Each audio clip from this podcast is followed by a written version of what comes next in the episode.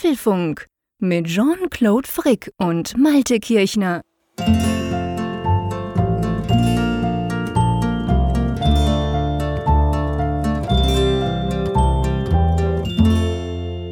Hallo und herzlich willkommen zum Apfelfunk, Ausgabe 216, die wir am 25. März aufnehmen, wie immer. Eine relativ virenfreie Sendung, wage ich mal zu behaupten, außer natürlich an der Nordsee wird rumgehustet. Drum fragen wir gleich mal. Moin, wie geht's auf der Düne? Ja, Grüße in die Schweiz. Ich, ich staune gerade ein bisschen darüber, dass du sagst, wir nehmen auf wie immer. Ja, kann okay. man überhaupt nicht behaupten, Stimmt, oder? Das kann man überhaupt nicht behaupten. Wir haben jetzt ganz ehrlich gesagt eine Stunde rumgebastelt, weil unsere normale Technik uns total im Stich gelassen hat, beziehungsweise man kann sagen, dass die Verbindung Schweiz-Deutschland heute sehr schwierig ist. Ja, letzte Woche haben wir noch darüber gescherzt, dass die virtuellen Grenzbäume, die Schlagbäume ja oben geblieben sind. Aber diese Woche müssen wir leider feststellen, dass die Verbindung in und aus der Schweiz heraus nach Deutschland doch augenscheinlich schwierig ist. Im ersten Anlauf hast du mich nicht gehört und ich dich aber glasklar. Dann ging es umgekehrt. Und dann haben wir es mit Skype versucht, da ging es dann überhaupt nicht. Und ja, jetzt sind wir tatsächlich, und viele werden jetzt lachen, weil wir sind da gelandet, wo man als Apple-Nutzer eigentlich zuerst landen müsste. Ja, allerdings. Und zwar sind wir, haben wir im Moment eine Verbindung mit FaceTime Audio zwischen uns zwei quasi hergestellt. Weil ihr müsst ja wissen, wir, wir machen das ja so, jeder nimmt ja seine Spur lokal auf. Dann setzen wir das am Ende des Podcasts quasi zusammen, so dass es eben perfekt tönt für euch. Aber wir müssen uns ja noch hören, sonst können wir nicht zusammen diskutieren. Sonst kann ich dem Malte nicht ins Wort fallen. Und da haben wir normaler, ganz früher hatten wir Skype das ging einigermaßen okay, aber hat halt ein bisschen eine, eine Verzögerung auch drin. Und dann haben wir Studio Link entdeckt, so eine Profi-Software, die vor allem auch im Radio und aber auch im Podcast-Bereich genutzt wird. Und die war bis jetzt immer perfekt und wir hatten wirklich Spaß dran. Die lässt uns aber, gell, Malte, muss man leider sagen, in den letzten paar Wochen macht die uns Ärger. Die lässt uns, heute lässt die uns komplett im Stich. Ja, heute ist es ein Totalausfall. Wir hatten aber schon verschiedentlich mal so Probleme, dass die erste Viertelstunde dann nicht hinhaute. Und ich glaube, einmal haben wir auch schon per Skype aufgenommen jetzt mhm. in den letzten Wochen. Also einmal sind wir auch schon verzweifelt. Das, ich. das weißt genau. du noch so genau. Ja, weil ich vorhin Skype gestartet habe und gesehen habe, das letzte Mal, als ich Skype ah. gebraucht habe, war der 19. Februar. Dann dachte ich, es muss mit dem Malte gewesen sein, weil ich brauche sonst Skype eigentlich nie. Ja. Auch jetzt im Homeoffice nicht. Wir haben da andere Tools. Und ähm, von dem her gesehen, drum, drum weiß ich das gerade noch. Aber ja, auf jeden Fall, jetzt sind wir mit FaceTime Audio und der Vorteil ist, ich höre dich glasklar. Ja, ich höre dich auch sehr gut und auch, wie ich finde, jetzt relativ latenzfrei. Das ja. war bei Skype vorhin auch so ein Riesenproblem, dass du eine halbe Minute später erst zu hören warst. Und so schnell, wie du redest, da weiß ich ja gar nicht, wann ich ansetzen soll, dass ich auch mal was sagen kann. Insofern, das ist sehr gut jetzt gerade. Genau, das können wir nicht riskieren, das geht gar nicht. Ja, du, aber äh, lass uns zu erfreulicheren Nachrichten kommen. Lass uns zum Apfelfunk zum Schießen kommen. Vielleicht erinnert sich der eine oder andere noch dran. Wir hatten ja da mal einen kleinen Fotowettbewerb ausgelobt, so ganz Freestyle, direkt im Podcast kam dem Malte diese tolle Idee. Und ihr habt, darf man sagen, gell, hunderte Einsendungen gemacht. Haben unglaublich viele Fotos ähm, bekommen. Es ging ja drum, ähm, was fällt euch ein beim Apfelfunk? Wie hört ihr Apfelfunk? Wie macht ihr das? Schickt uns eure Bilder. Und da kam extrem viel und wir haben ja versprochen, dass wir da so eine kleine Auswahl auch treffen wollen. Aber unser Professor Doktor in St. Gallen hat sich natürlich extrem lange Zeit gelassen, wie das so ist bei diesen hochdekorierten ähm, Jury-Chefs. Aber jetzt, jetzt sind wir durch, oder? Jetzt haben wir es gemacht. Ja, das ist richtig eine Arbeit ausgeartet, das Ganze.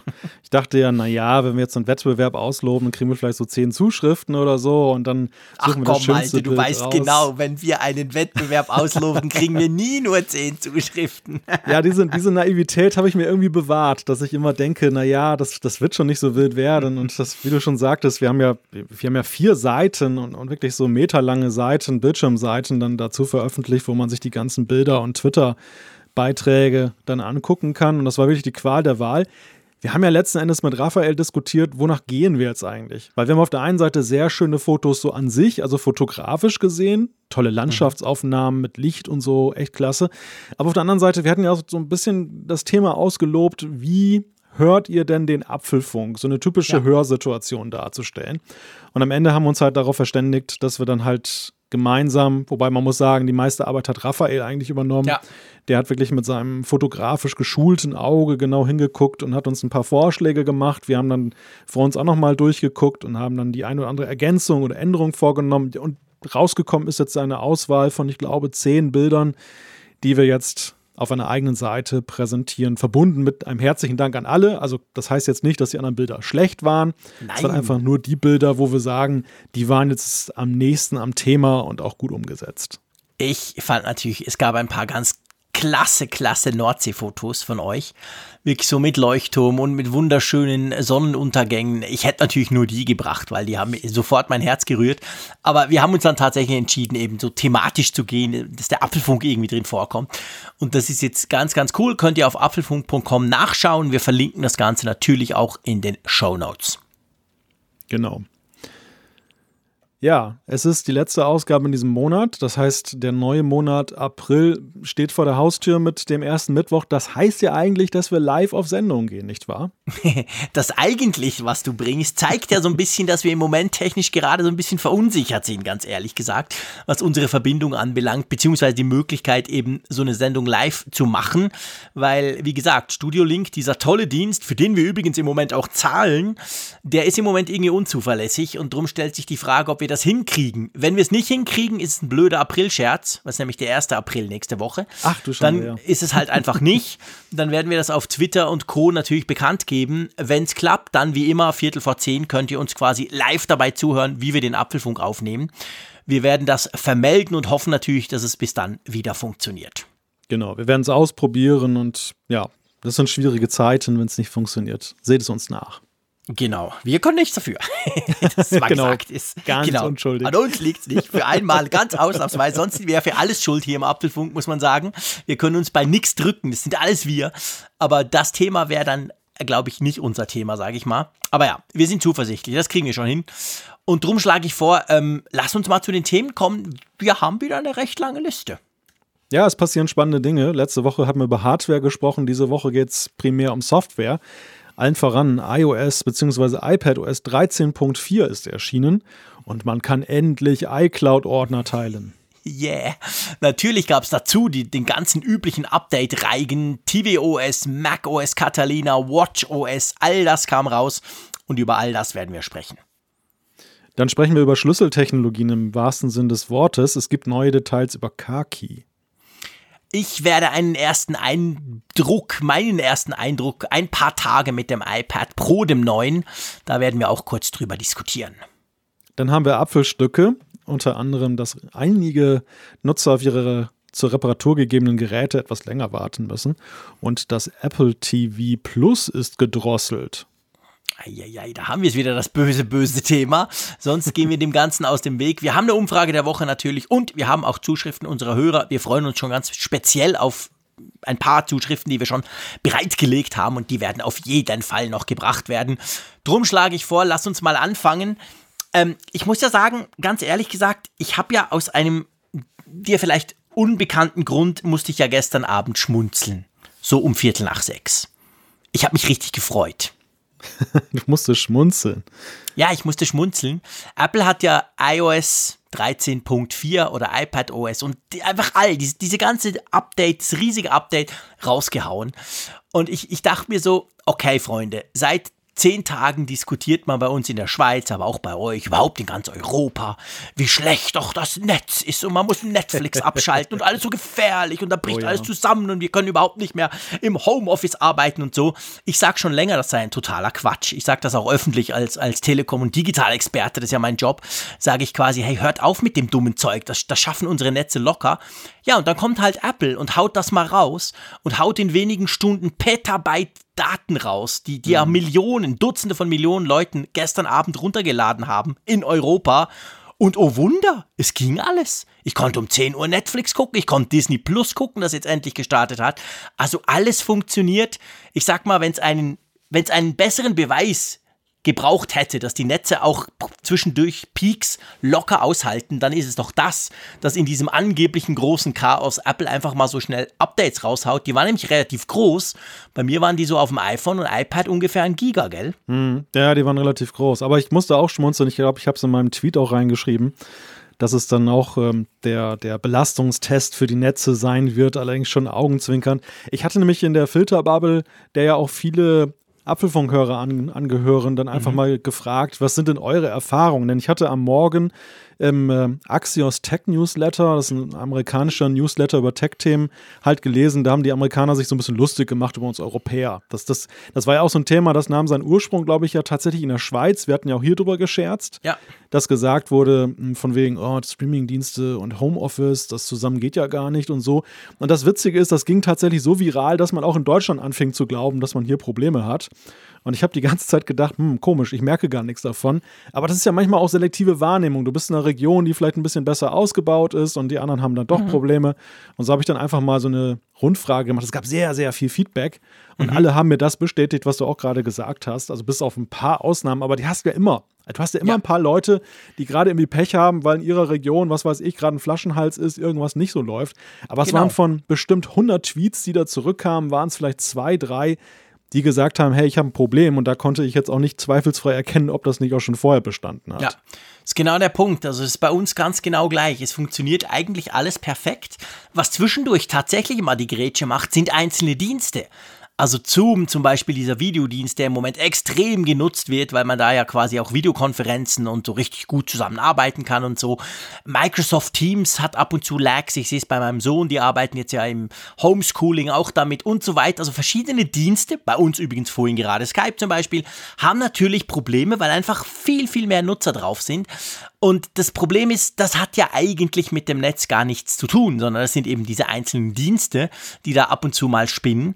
Aber Politiker jetzt hätte ich fast gesagt, sind ja grundsätzlich doof. Nein, nein, das stimmt natürlich nicht, habe ich nicht gesagt, aber ich habe es nur gedacht.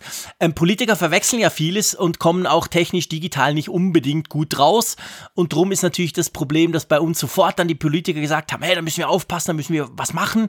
Und drum haben ja auch, ne, es haben ja alle, wir kommen nachher dazu bei uns bei den Apple-Themen, aber es haben ja inzwischen alle Streaming-Dienste, Netflix, Disney Plus, YouTube, Facebook, Watch und wie sie alle heißen, haben ja die Bandbreite gedrosselt nach Europa, weil sie mhm. eben Angst hatten, dass sonst die Politik kommt und sie quasi gleich verbietet. Und ja, das ist schon krass eigentlich. Und das gestern war ja ein guter Beweis, dass die Netze doch noch ganz gut funktionieren.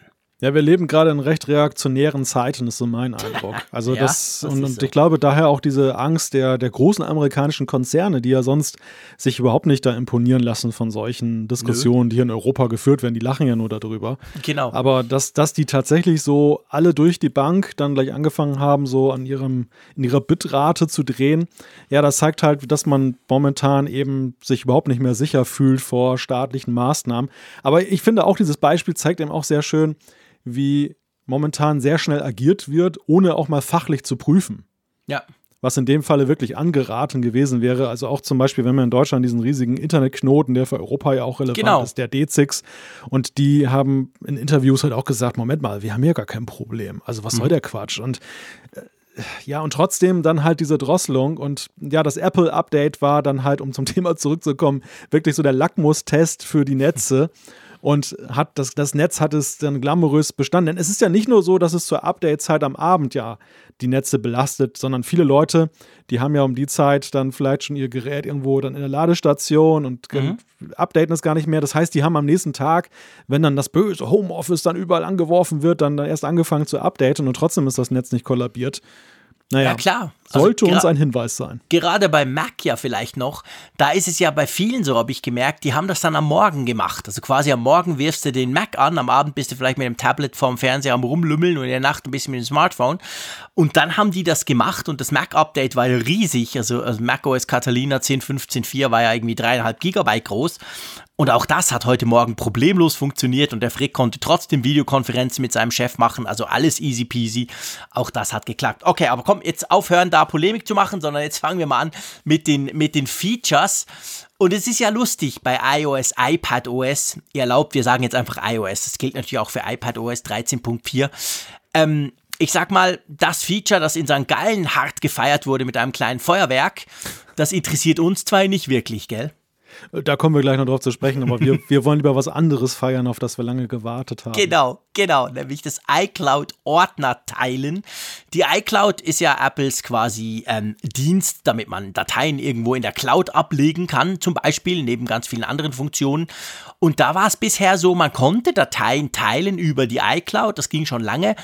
Ja, aber halt keine ganzen Ordner. Und für uns zum Beispiel heißt das, wir haben bis jetzt unsere Apfelfunk-Files, also ich mein Audio-File, der Malte seins, er schickt's mir, ich bastel es zusammen, schicke es zurück, er macht wieder was und so. Also dieser ganze Workflow, damit wir diesen Podcast produzieren können, der läuft im Moment noch, beziehungsweise er lief bis gestern, über einen Dropbox-Ordner, den wir uns geshared haben. Und das hat der Malte dann gestern Nacht gleich natürlich sofort auf iCloud umgezügelt. Und heute testen wir das. Das heißt, wenn ihr morgen nichts hören könnt, dann hört ihr zwar auch das nicht, dann lag es daran, dass iCloud doch noch nicht funktioniert, oder? ja, ja, zur Not können wir Dropbox auch wieder anwerfen, aber für, für mich war es wirklich. Gelöscht. ja, ich war auch kurz davor, weil Dropbox hat mir ja, was Kummer bereitet, ist übertrieben, aber Dropbox hat sich in den letzten Jahren ja doch sehr geändert als App und vom ja. einst überaus zuverlässigen Dienst hat es sich gerade für mich gewandelt aus unerklärlichen Gründen zu irgendeiner so Überraschungskiste, die ich meistens dann noch dreimal neu starten muss, bis sie dann anfängt mal dann zu synchronisieren. Also die können mittlerweile alles, aber nicht ihr Kerngeschäft, habe ich manchmal den Eindruck. Ja, das stimmt, das hat was. Und deshalb habe ich halt iCloud Drive mit der Teilfunktion halt sehnsüchtig erwartet. Ja, zumal als Apple Podcast, ich meine, wir, wir wollten halt immer so eine schöne integrierte Lösung haben. Ja, logisch, natürlich. Ist ja super einfach und praktisch und für das haben wir es. Und vor allem, da zahlen wir ja auch. Also wir zahlen ja für iCloud. Ich glaube, wir haben beide den großen Speicherplan. Bei mir sind es vor allem Fotos, aber schon auch ein paar Dateien. Meine Frau macht wirklich alles da drauf. Die hat ihr gesamtes Zeug dort drauf, arbeitet fast nur auf dem iPad, ganz selten noch auf dem Mac. Also wir nutzen das ja auch. Und wenn man schon dafür zahlt, dann dachten wir uns, hey, wir haben so viel Speicher übrig. Ist eigentlich blöd, die, die Dropbox zu nehmen, die dann ab und zu auch überläuft. Also auf jeden Fall, langer Rede, kurzer Sinn. Man kann jetzt iCloud-Ordner teilen. Man kann das auf dem iPad, auf dem iPhone und natürlich auch auf dem Mac machen. Und das ist, ja, wie ich finde, doch ein sehr wichtiges Feature. Das ist das Feature, auf das ich ganz persönlich am meisten gewartet habe bei iOS und natürlich dann auch später bei macOS. Da kommen wir dann dazu. Aber es gibt ja noch anderes. Es ist ja noch lange nicht nur das, oder?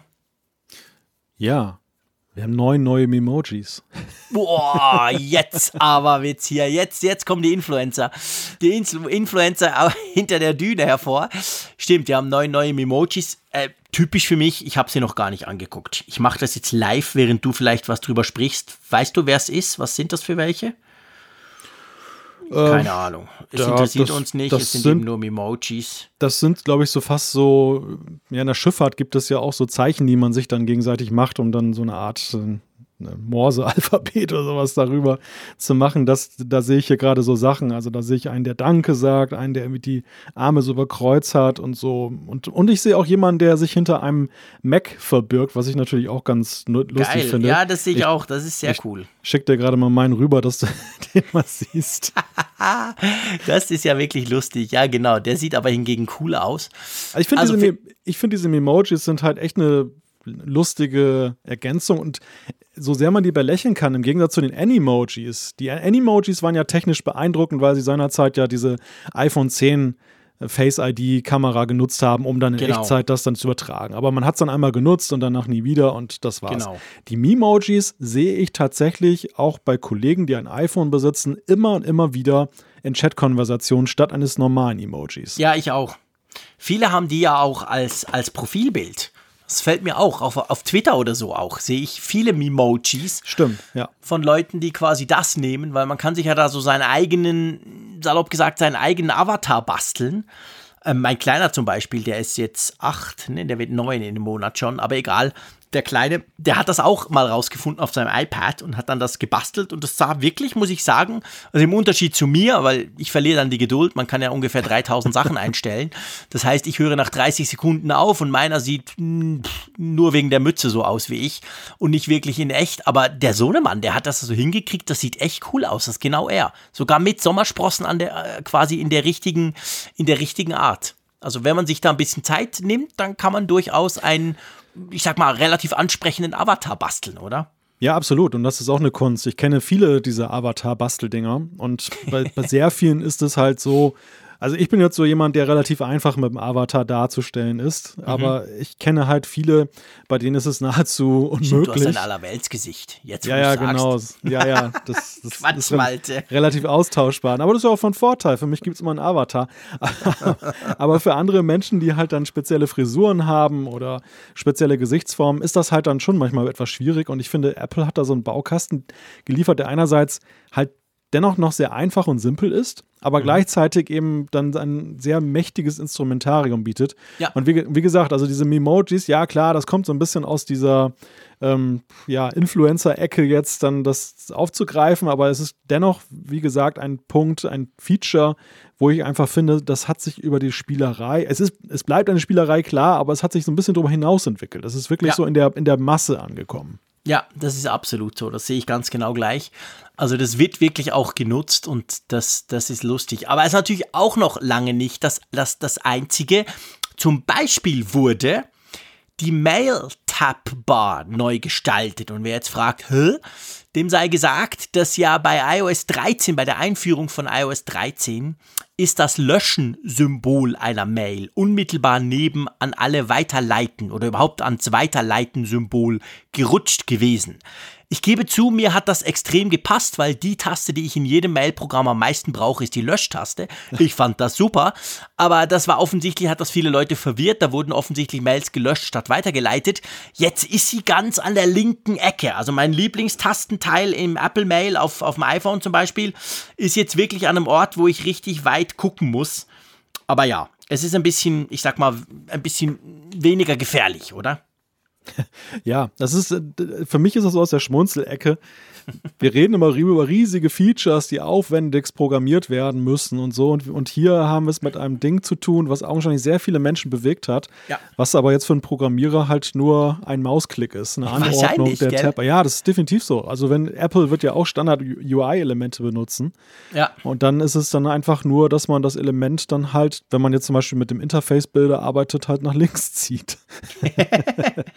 ja, aber du wirst also lachen. Ähm, das, das hat in den, in den Apple Support Foren sind das hunderte Seiten von Leuten, die gesagt haben, was ist denn los, spinnt ihr eigentlich?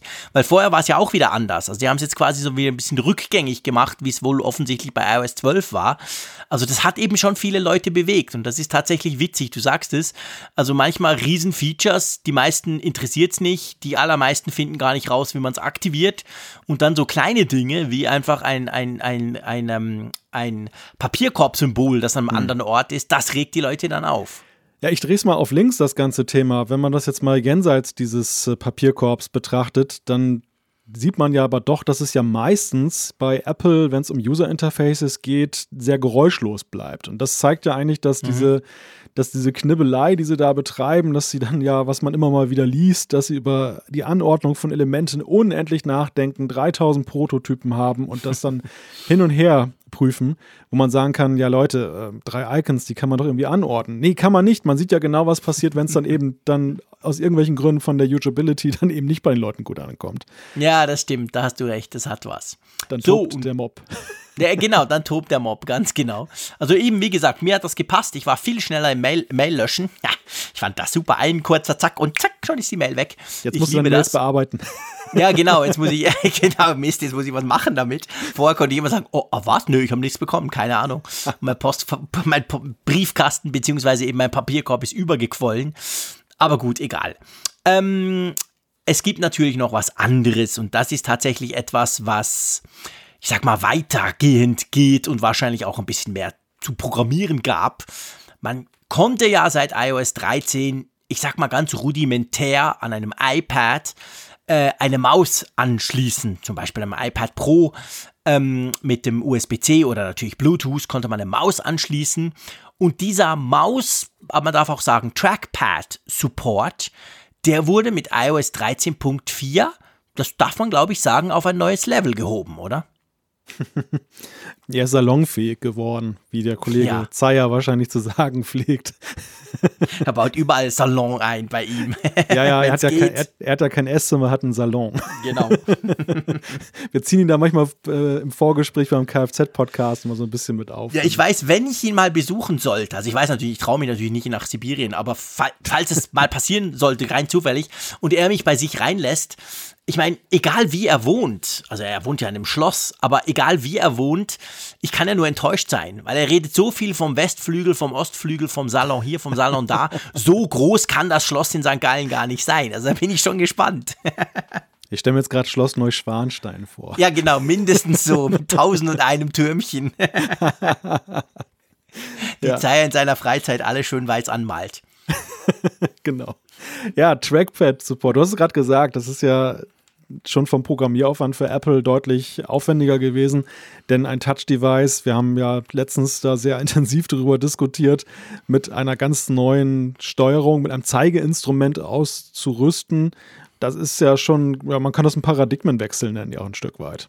Ja, absolut. Also total. Und das Spannende ist ja eigentlich bei iOS 13, also ich sowieso, aber haben ja einige noch drüber gelacht, so, äh, Maus, was ist das für ein Quatsch? Und dann, da war der Mauszeiger, war ja so ein rund, also so ein Kreis, aber ein riesen dicker Kreis und, und sah also wirklich dämlich aus.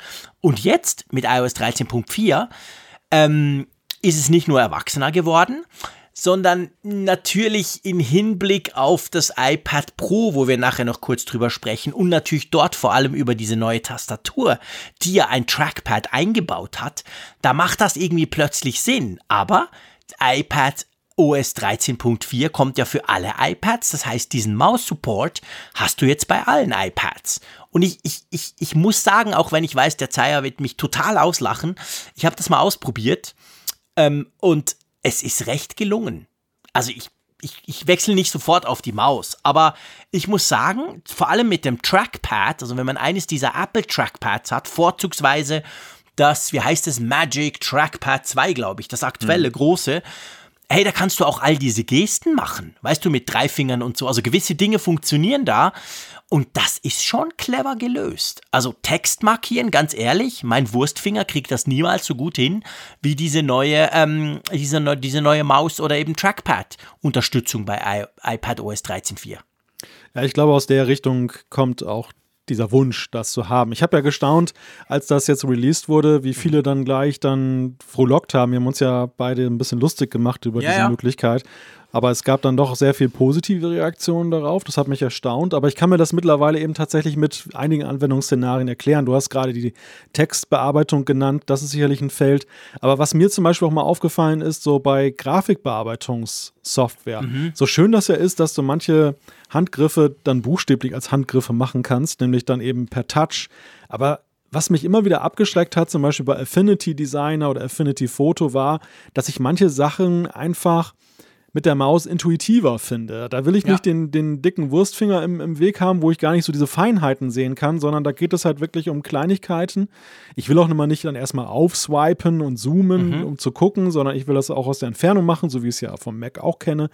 Und ich glaube, aus diesen, aus diesen Szenarien heraus ist halt dieser Wunsch erwachsen, dass man eben so ein Zeigeinstrument ganz altherkömmlich dann hat. Es ist andererseits für Apple aber auch so ein kleines Zugeständnis, denn es war ja jahrelang so, Apple kam auf der iPad-Schiene mit dem iPad äh, als Ersatz zum Computer, zum, zum Notebook und parallel ist ja dann eben auf der Microsoft-Schiene Windows dann so diese Sache erwachsen mit den Convertibles, dieser, ja.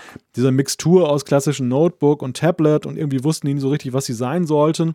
Und man hat ja schon bei Apple da manchmal so ein bisschen durchschwingen, hören und sehen, dass sie das eher belächelt haben, diesen etwas ja. indifferenten Weg. Ich meine, Microsoft macht das da sowieso gerne. Man erinnere sich an das Betriebssystem damals mit der RT-Version, die dann nur auf ARM funktionierte mhm. und das andere auf x86.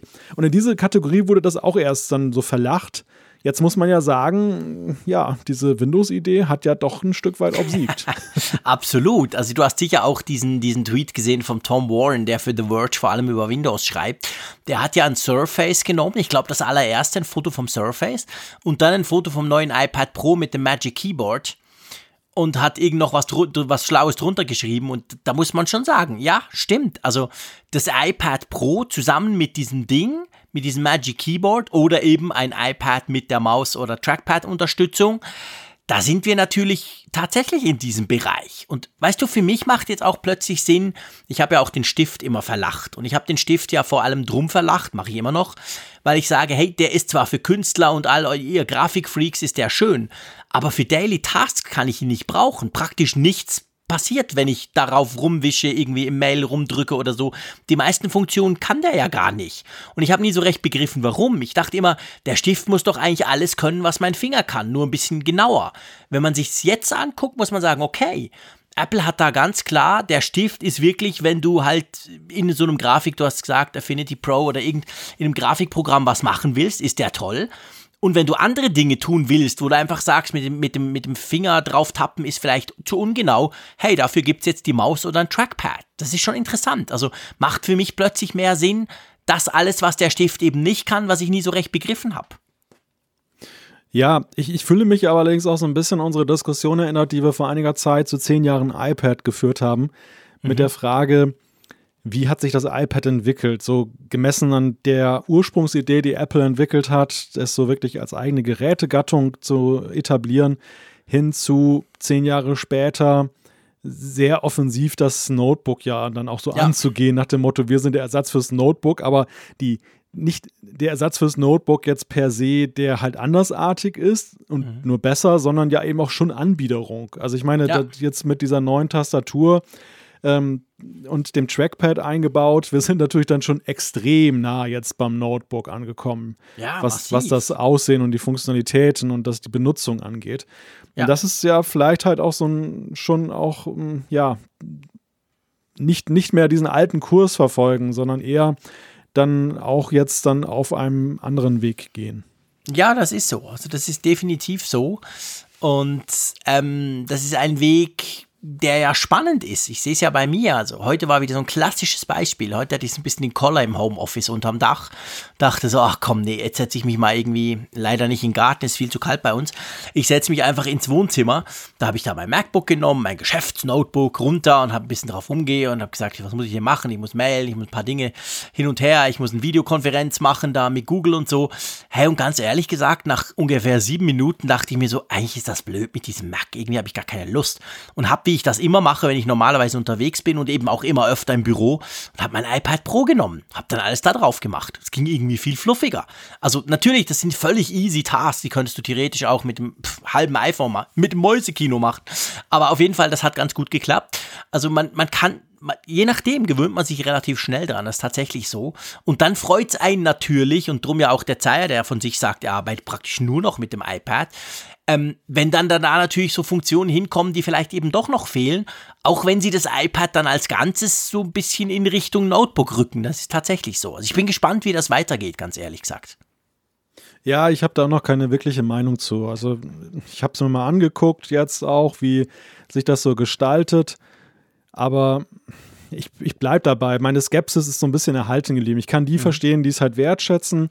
Ich ähm, habe aber so eine gewisse ja, Abscheu möchte ich nicht sagen, aber Zurückhaltung in der Frage, dass, das, dass man das zu weit weiterentwickeln sollte, weil ich halt das iPad gerade eben auch als Touch-Device sehr wertschätze. Also ich ja klar, ich meine, das ist, das, das ist der USP vom iPad, machen wir uns ja. nichts vor.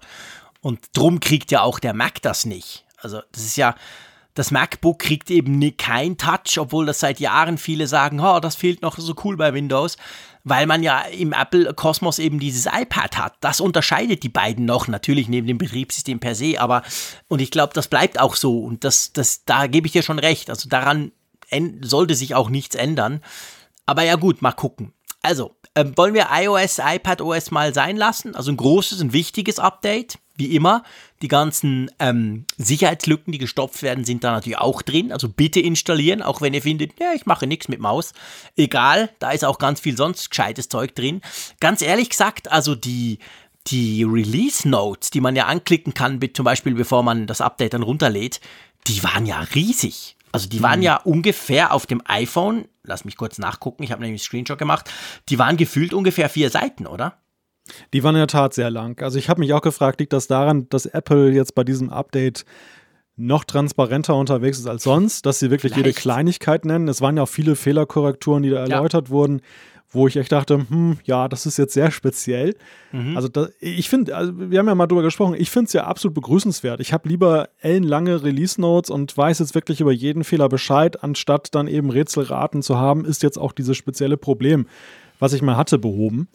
Ja, und, ich ähm, auch. Ich finde es vor allem immer spannend, wenn, wenn man da Fehler entdeckt, die man selber schon seit manchmal schon seit Wochen, Monaten hat, die einen nerven, wo man aber nicht unbedingt, das passiert mir ab und zu, wo ich dann gar nicht drauf kam, dass das ein Fehler sein könnte. Ich dachte einfach, mhm. ja, komisch, also die, irgendwie dieses iPhone, ich weiß nicht, immer wenn ich das, das und das mache, passiert das statt das. Und dann lese ich oft in den Release Notes, ah, das war tatsächlich ein Fehler, den haben sie jetzt behoben. Das freut mich dann immer, weil ich dann denke, okay, ich war, das war nicht irgendwie der Frick, der wieder mal irgendwie vergessen hat, wie es funktioniert. Es war tatsächlich ein Bug. Drum lese ich das eigentlich ganz gern. Es hat ja noch was bei CarPlay drin. Hast du das gesehen? Ganz weit ja. unten. Ja, vielleicht noch ein, ein Punkt dazu. Das hat sich ja als Tradition einge, ja, hat es sich dann jetzt so durchgesetzt bei Apple, dass wir eben in den letzten Jahren schon gesehen haben, dass das Punkt 4 Release ja meistens so eine Art ja, Zwischen- Upgrade ist von, von iOS. Also das ist ja so ja. immer ein halbes Jahr ungefähr März, Stimmt. ja, es ist ziemlich genau ein halbes ja. Jahr nach dem Release. Es ist dann eben aber auch ein halbes Jahr dann, bevor das nächste große iOS kommt. Und was wir halt zunehmend sehen, das war ja bei iOS 12 äh, genauso. Bei 11, glaube ich, gab es auch eine 11.4. Ja. Da werden häufig Features nachgeholt, die man im September schon angekündigt hat, hat sie manchmal nicht auf, auf die Reihe gekriegt oder es gab sonstige Gründe, die dagegen sprachen. Und es wird auch nochmal kräftig aufgeräumt. Also es gibt auch ja. viele Fehlerbehebungen und so, wie jetzt zum Beispiel, was wir gerade besprochen haben, mit der, mit der Tab-Bar, mit der Mail-Tab-Bar, wo dann eben die Nutzer mehrheitlich gesagt haben, das war nichts und so. Das, das lässt man nicht mehr liegen bis September mit dem nächsten großen iOS-Release, sondern man sagt halt zwischendurch dann auch schon mal nach einem halben Jahr, das war's dann. Dann ist aber auch meistens Schluss. Also ich würde sagen, die Entwicklung von iOS 13 können wir hier jetzt als abgeschlossen ansehen. Das, da kommt vielleicht nochmal so ein Punkt-Release, wenn es einen Fehler gibt oder so. Aber 13.5 werden wir mit Sicherheit nicht mehr sehen. Ich überlege gerade, ich glaube, bei 12 ging es dann schon noch ein bisschen weiter. Da hatten wir doch ein 12.5, oder? Hat Bin ich mir ganz 5? sicher, aber nee, ich gebe dir recht, also in den großen Features auf jeden Fall ist die Sache dann tatsächlich durch. Da kommt eigentlich nichts mehr, außer irgendwelche fiesen Fehler sind noch drin. Ähm, das stimmt nämlich, letztes Jahr, iOS 12.4, hat doch, oder war es 12.3, aber es war zur gleichen Zeit, zwar im März, hat doch AirPlay 2 gebracht was ja auch groß vorgestellt wurde im Jahr vorher an der WWDC, hey, da könnt ihr jetzt endlich auf alle Speaker gleichzeitig und so weiter. Und dann kam es ja dann nicht mit iOS 12, sondern eben erst ein halbes Jahr später. Und das, das, das, das ist, das hat tatsächlich eine gewisse Tradition. Dieses große Mitten-Update im, im quasi in, in, in der Mitte des, des Release-Zyklus vom, vom, vom entsprechend aktuellen iOS da gerade. Das finde ich schon spannend. Du hast recht. Das habe ich mir noch gar nicht überlegt, aber genau, genau da passt es dann rein. Drum ist das so ein großes Teil. Aber darf ich was zu CarPlay sagen, weil du kannst mir vielleicht was erklären? Ja. Da steht nämlich Unterstützung für Navigations-Apps von Drittanbietern für das CarPlay Dashboard. Und auch Informationen während eines Anrufs kommen jetzt im CarPlay Dashboard. Und ich habe mich gefragt, was ist denn das CarPlay Dashboard? Ist es der Homescreen von CarPlay oder? Ja, das ist ganz witzig. Es gibt bei CarPlay noch so einen zweiten Homescreen.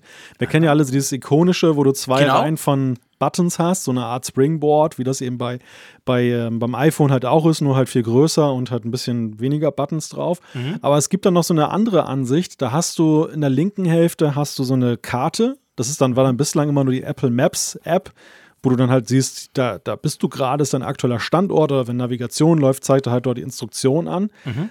Ähm, rechts unten siehst du den aktuellen Player. Da hast du dann, äh, was du zum Beispiel eine Podcast-App geöffnet hast, dann zeigt er an, dass er Apfelfunk gerade abspielt mit rudimentären Kontrollen, dass du Play, Pause, vor und zurück machen kannst. Mhm. Und oben rechts, was hast du oben rechts noch? Das, ich überlege gerade, was das ist.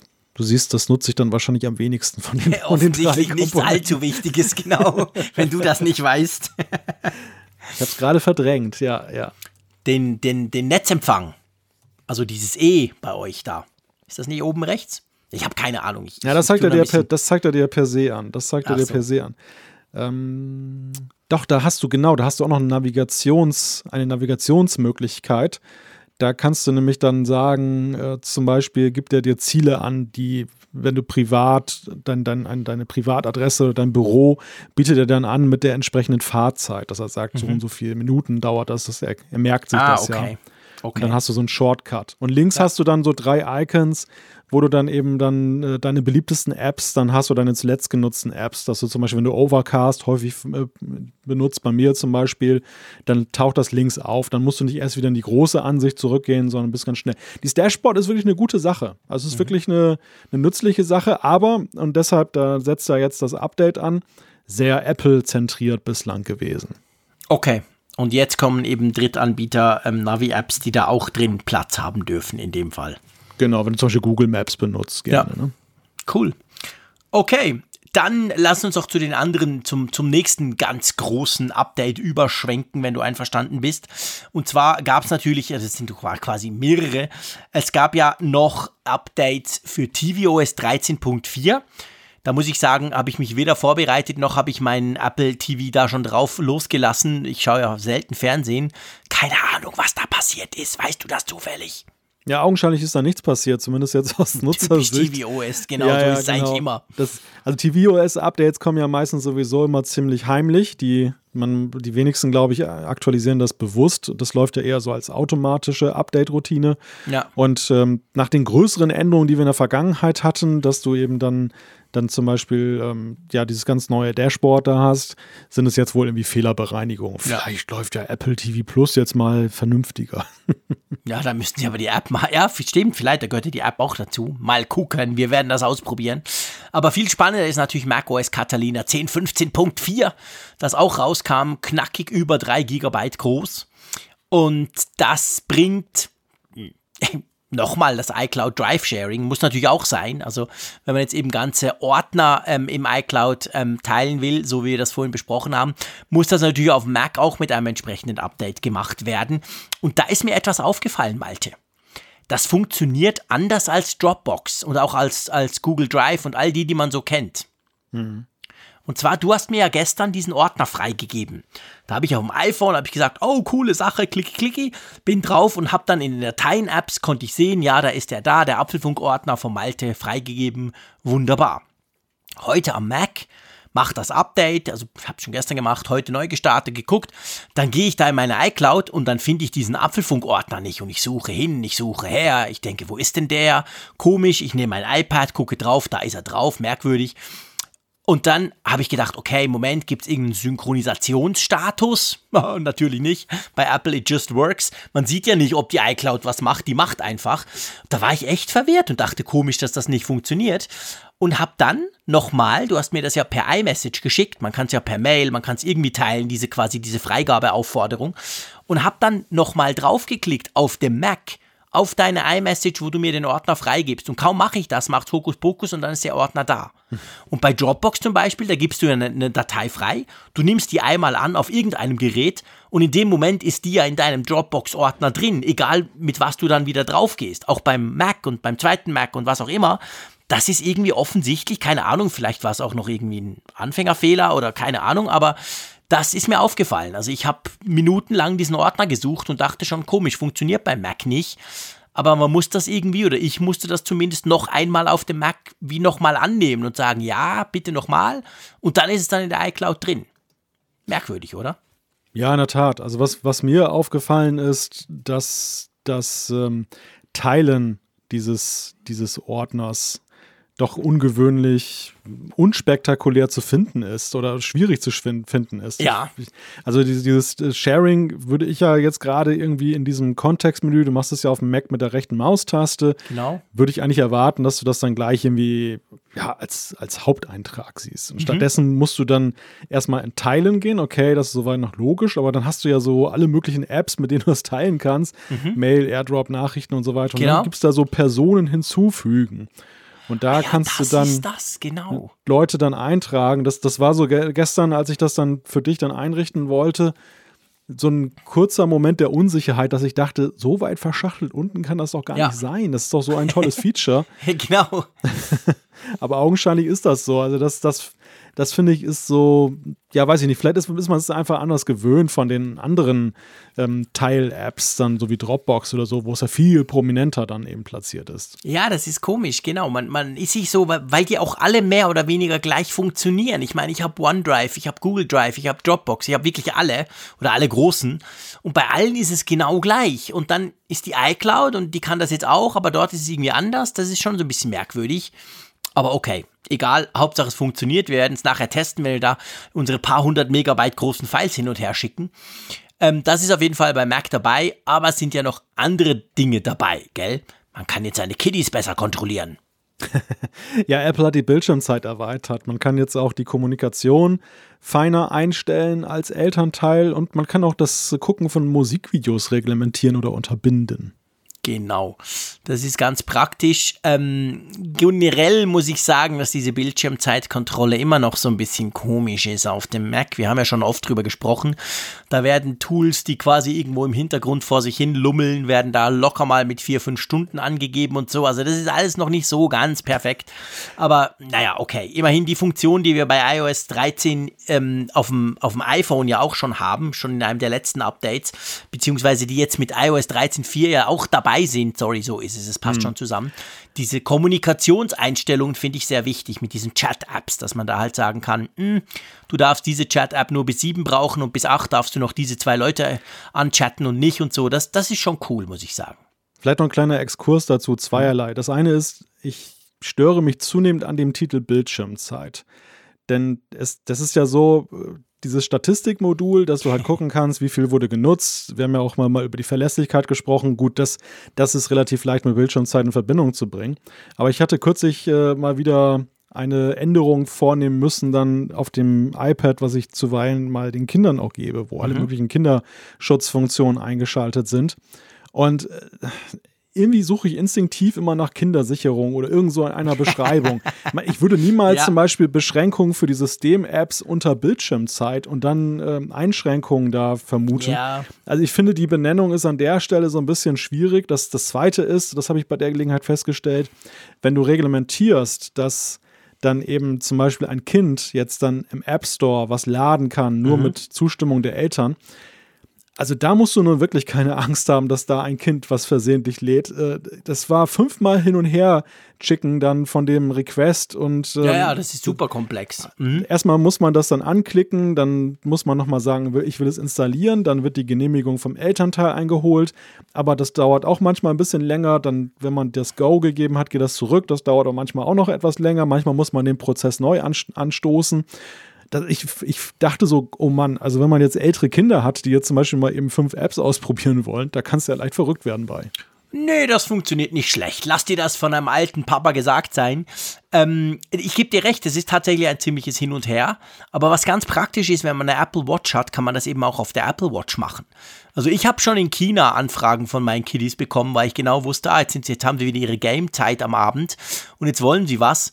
Und dann kannst du das quasi mit einem Klick, kannst du das äh, annehmen oder ablehnen. Also die zwei entscheidenden Funktionen hast du dann auf der Apple Watch.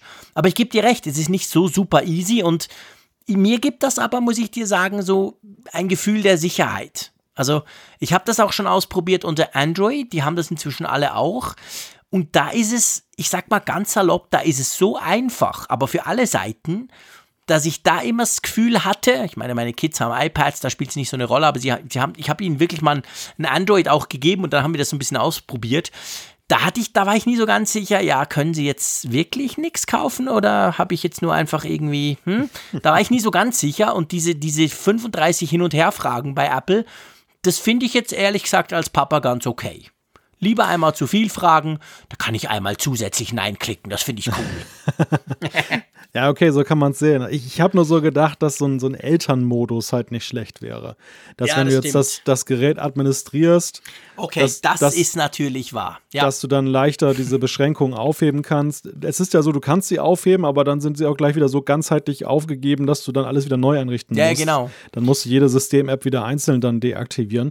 Und das fand, das fand ich dann schon arg aufwendig. Jetzt so in der, in der, im Zusammenspiel Kinder, Eltern, ja, da gebe ich dir recht da ist, da ist vielleicht auch dieser durchaus abtörnende Prozess, dass man dreimal installieren klicken muss. genau. Auch durchaus pädagogisch wertvoll. Ja, ja, genau. So nach dem Motto, ach komm, der, am Schluss sagt er eh, nein, ich frag gar nicht erst. das ist schon so. Ich meine, du weißt ja, was du für ein Fass auftust, wo du jetzt gerade dran entlang schrammst, oder? Inwiefern? Also, wir reden ja bei iOS oder bei iPadOS.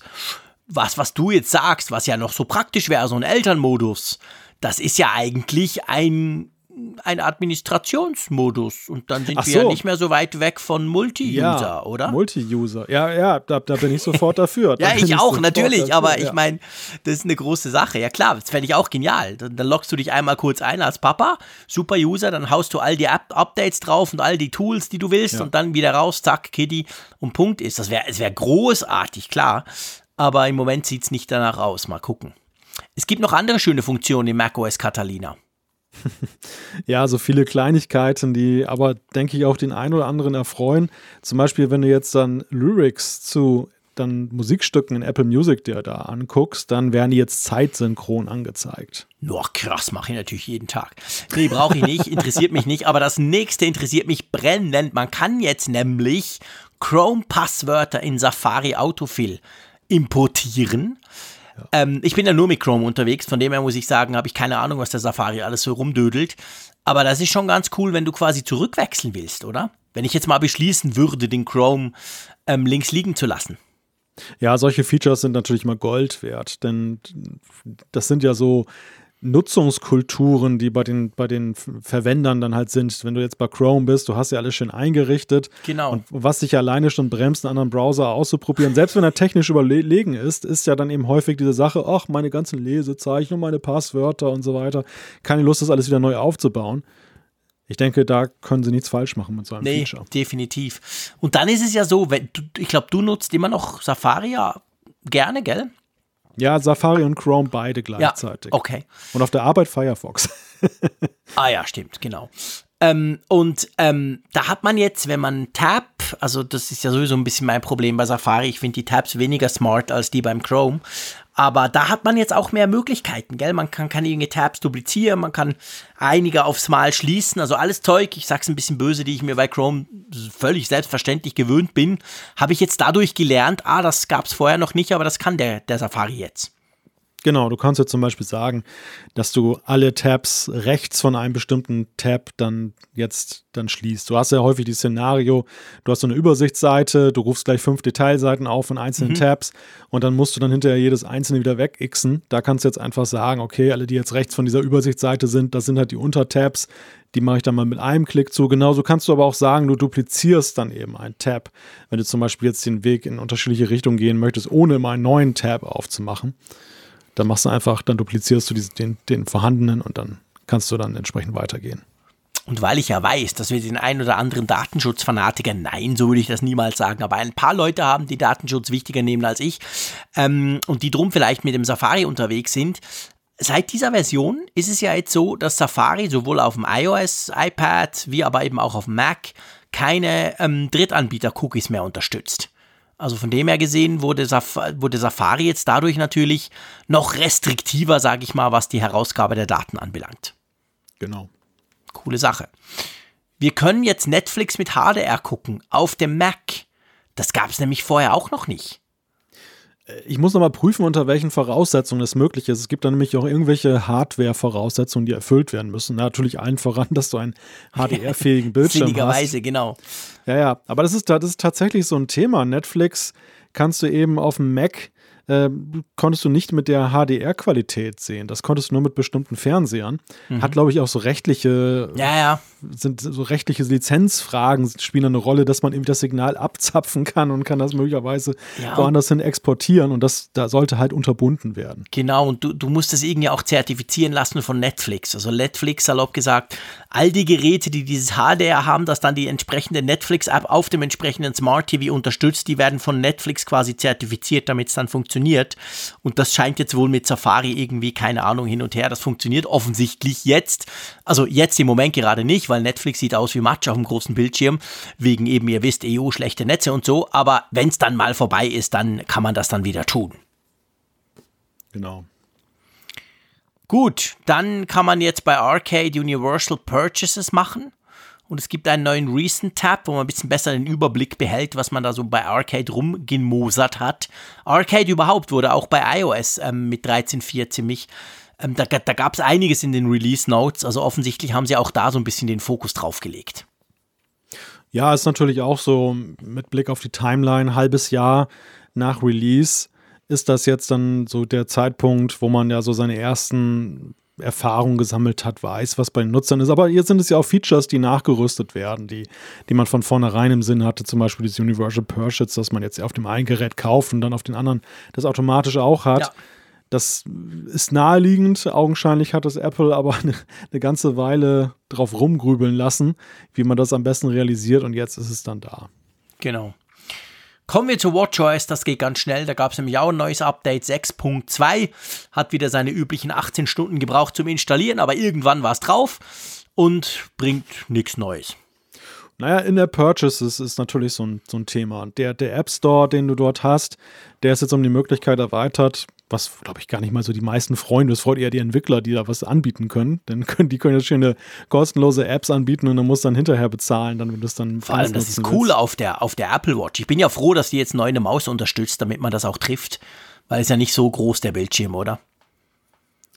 die Maus unterstützt, wird unterstützt auf der Natürlich Apple Watch. Natürlich nicht, ich mache einen Scherz, aber dieser, dieser App Store auf der Apple Watch, sorry, der ist ja, ja, völlig unbrauchbar. Den kann man nur brauchen, um quasi, bitte, bitte lade runter, that's it. Also wenn du da noch In-App-Purchase und dann noch so eine kleine Preisliste und dann welches Option hättest du denn gern auf der Apple Watch? Sorry, das ist doch völlig, macht überhaupt keinen Sinn. Das ist viel zu klein, das sehe ich gar nicht. Also seitdem ich Raphael Zeyer kenne, halte ich nichts für ausgeschlossen, wo Leute eine Maus benutzen wollen. Der möchte wahrscheinlich auch beim, Fahrkarten, beim Fahrkartenautomat der SBB auch gerne eine Maussteuerung haben oder so. Vielleicht, ja. Nee, ich meine nur, also das ist ja, ja, toll, dass sie das machen, aber ich bin, ich gebe es gerne zu, ich, so, so sehr ich diese, diese neue Autarkie der Apple Watch ja grundsätzlich schätze, aber ähm, gerade beim App Store habe ich meine liebe Mühe, weil ich die Bedienung unglaublich kompliziert und mühselig finde, weil es einfach, wie gesagt, zu klein ist und darum sehe ich da die In-App-Purchase Purchases. Ha, ja, mal gucken. Aber ja, mhm. man, man, man, kann das von zwei Seiten betrachten. Auf der einen Seite ist es halt, dass jetzt ein Feature nachgerüstet wird, was im anderen App Store ja schon lange Standard ist. Also im Grunde genommen ja, okay. ist, könnte man argumentieren, ist es jetzt nicht weiter spektakulär. Sie ziehen nach sozusagen. Stimmt. Ja, auf der anderen Seite finde ich, ist In-App Purchase, wenn man jetzt so die Geschichte des App Stores anguckt, ja auch dann so eine Art, ja, dem Rechnung tragen, wenn etwas nicht so gut funktioniert. Also die, das Inner Purchase hat ja große Bedeutung gewonnen, als damals die Leute immer mehr geizig wurden und wollten nicht für Apps bezahlen. Mhm. Und da war es dann ja dieses Freemium-Modell. Du, du kriegst die App, die Grund-App erstmal kostenlos und dann kaufst du später dazu. Und das, das motiviert dann wiederum die Entwickler dann überhaupt dann eben so Paid-Apps zu machen. Und so sehe ich es ein Stück weit auch bei der Uhr, denn wir sehen ja schon im App Store, das Angebot ist sehr überschaubar. Es ist jetzt auch im zweiten Anlauf ist das Thema Apps jetzt dann eben nicht der Oberburner. Übrigens wie auf dem Apple TV. Also es ist ja wirklich so die einzige Plattform, auf der das wirklich rennt, ist ja wirklich das iPhone, die ja. Ursprungsplattform vom App Store. Aber alle anderen App Stores, die Apple da vom Stapel hat laufen lassen, sei es der Mac, sei es dann Apple TV, sei es jetzt dann die Watch, klar, die haben so ihre Frontrunner, also so ein paar Apps, die sich halt hervortun und wo man sagen kann, ja, nett, das kann man damit machen. Aber das Angebot ist einerseits quantitativ, aber auch ja qualitativ bei weitem nicht so beeindruckend. Nein, nicht wirklich, genau. Aber geben wir dem Ganzen noch ein bisschen Zeit, vielleicht wird es ja mal besser. Vielleicht kann ich irgendwann mal per Siri eine App bestellen und dann kommt auch die richtige. Also, who knows? Ich, ich bin da grundsätzlich ja offen, aber so wie es im Moment ist, tatsächlich, ich, wir, wir haben das ja in einer der vorletzten Folgen mal durchgesprochen.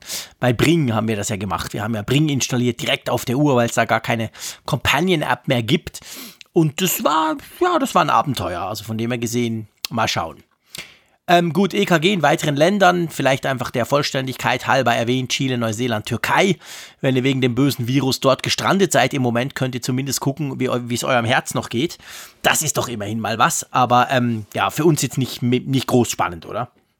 Zeigt letztendlich nur, wie aufwendig dieser Prozess der Zertifizierung dann doch ist. Ja, krass, also wir hatten ja, ja in Europa auch eine ganze Weile gewartet und haben uns ja auch schon darüber gewundert und jetzt sehen wir eben das EKG, es ist ja wirklich in homöopathischen Dosen wird es dann weiter ausgerollt. Kannst du sagen, ja. Die sind noch weit entfernt von der ganzen Welt.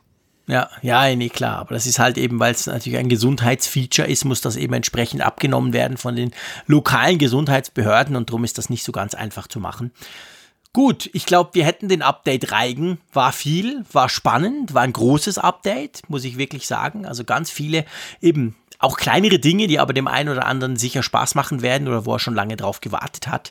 Also coole Sache, ladet, ladet euch das runter, falls ihr es nicht sowieso schon drauf habt. Es lohnt sich. Wollen wir mal zum Auto ohne Schlüssel kommen in Zukunft? Genau, das Auto ohne Schlüssel. Erstmals entdeckt in iOS 13.4 tatsächlich auch. Da gab es Codefragmente, die wurden entdeckt, dass da etwas im Gange ist, dass Apple wohl augenscheinlich versuchen will, Autoschlüssel per Software, per iPhone-Steuerung dann zu ermöglichen. Und jetzt in iOS 14, es gab ja bekanntermaßen dieses Leak bei 9 to 5 Mac, die haben ja einige Codefragmente ja schon berichtet mit künftiger Hardware und Möglichkeiten. Und sie haben auch Car-Key wieder entdeckt. Und so langsam deutet sich jetzt an, es zeichnet sich ab, wie das Ganze passieren könnte. Also einerseits lesen wir heraus, dass BMW augenscheinlich der bevorzugte Partner erstmal ist, um das dann überhaupt dann vorzustellen. Zum anderen soll wohl dieser Ultraweitband-Chip, dieser U1-Chip, der immer noch in der Verwendung hart, dann wohl auch eine Rolle spielen. Ja, dann hätte er ja endlich wenigstens mal einen Einsatzzweck, oder? Auch wenn ich keinen BMW habe, ich werde den dann nicht brauchen können, aber ähm, immerhin, oder? Bis jetzt ja. wissen wir überhaupt nicht, was das Teil taugt. Ja, wir können es uns nur so vorstellen. Das ist ja mal wieder in Verbindung gebracht worden, auch mit diesen ominösen AirTags, mit denen man Sachen mhm. wiederfinden kann.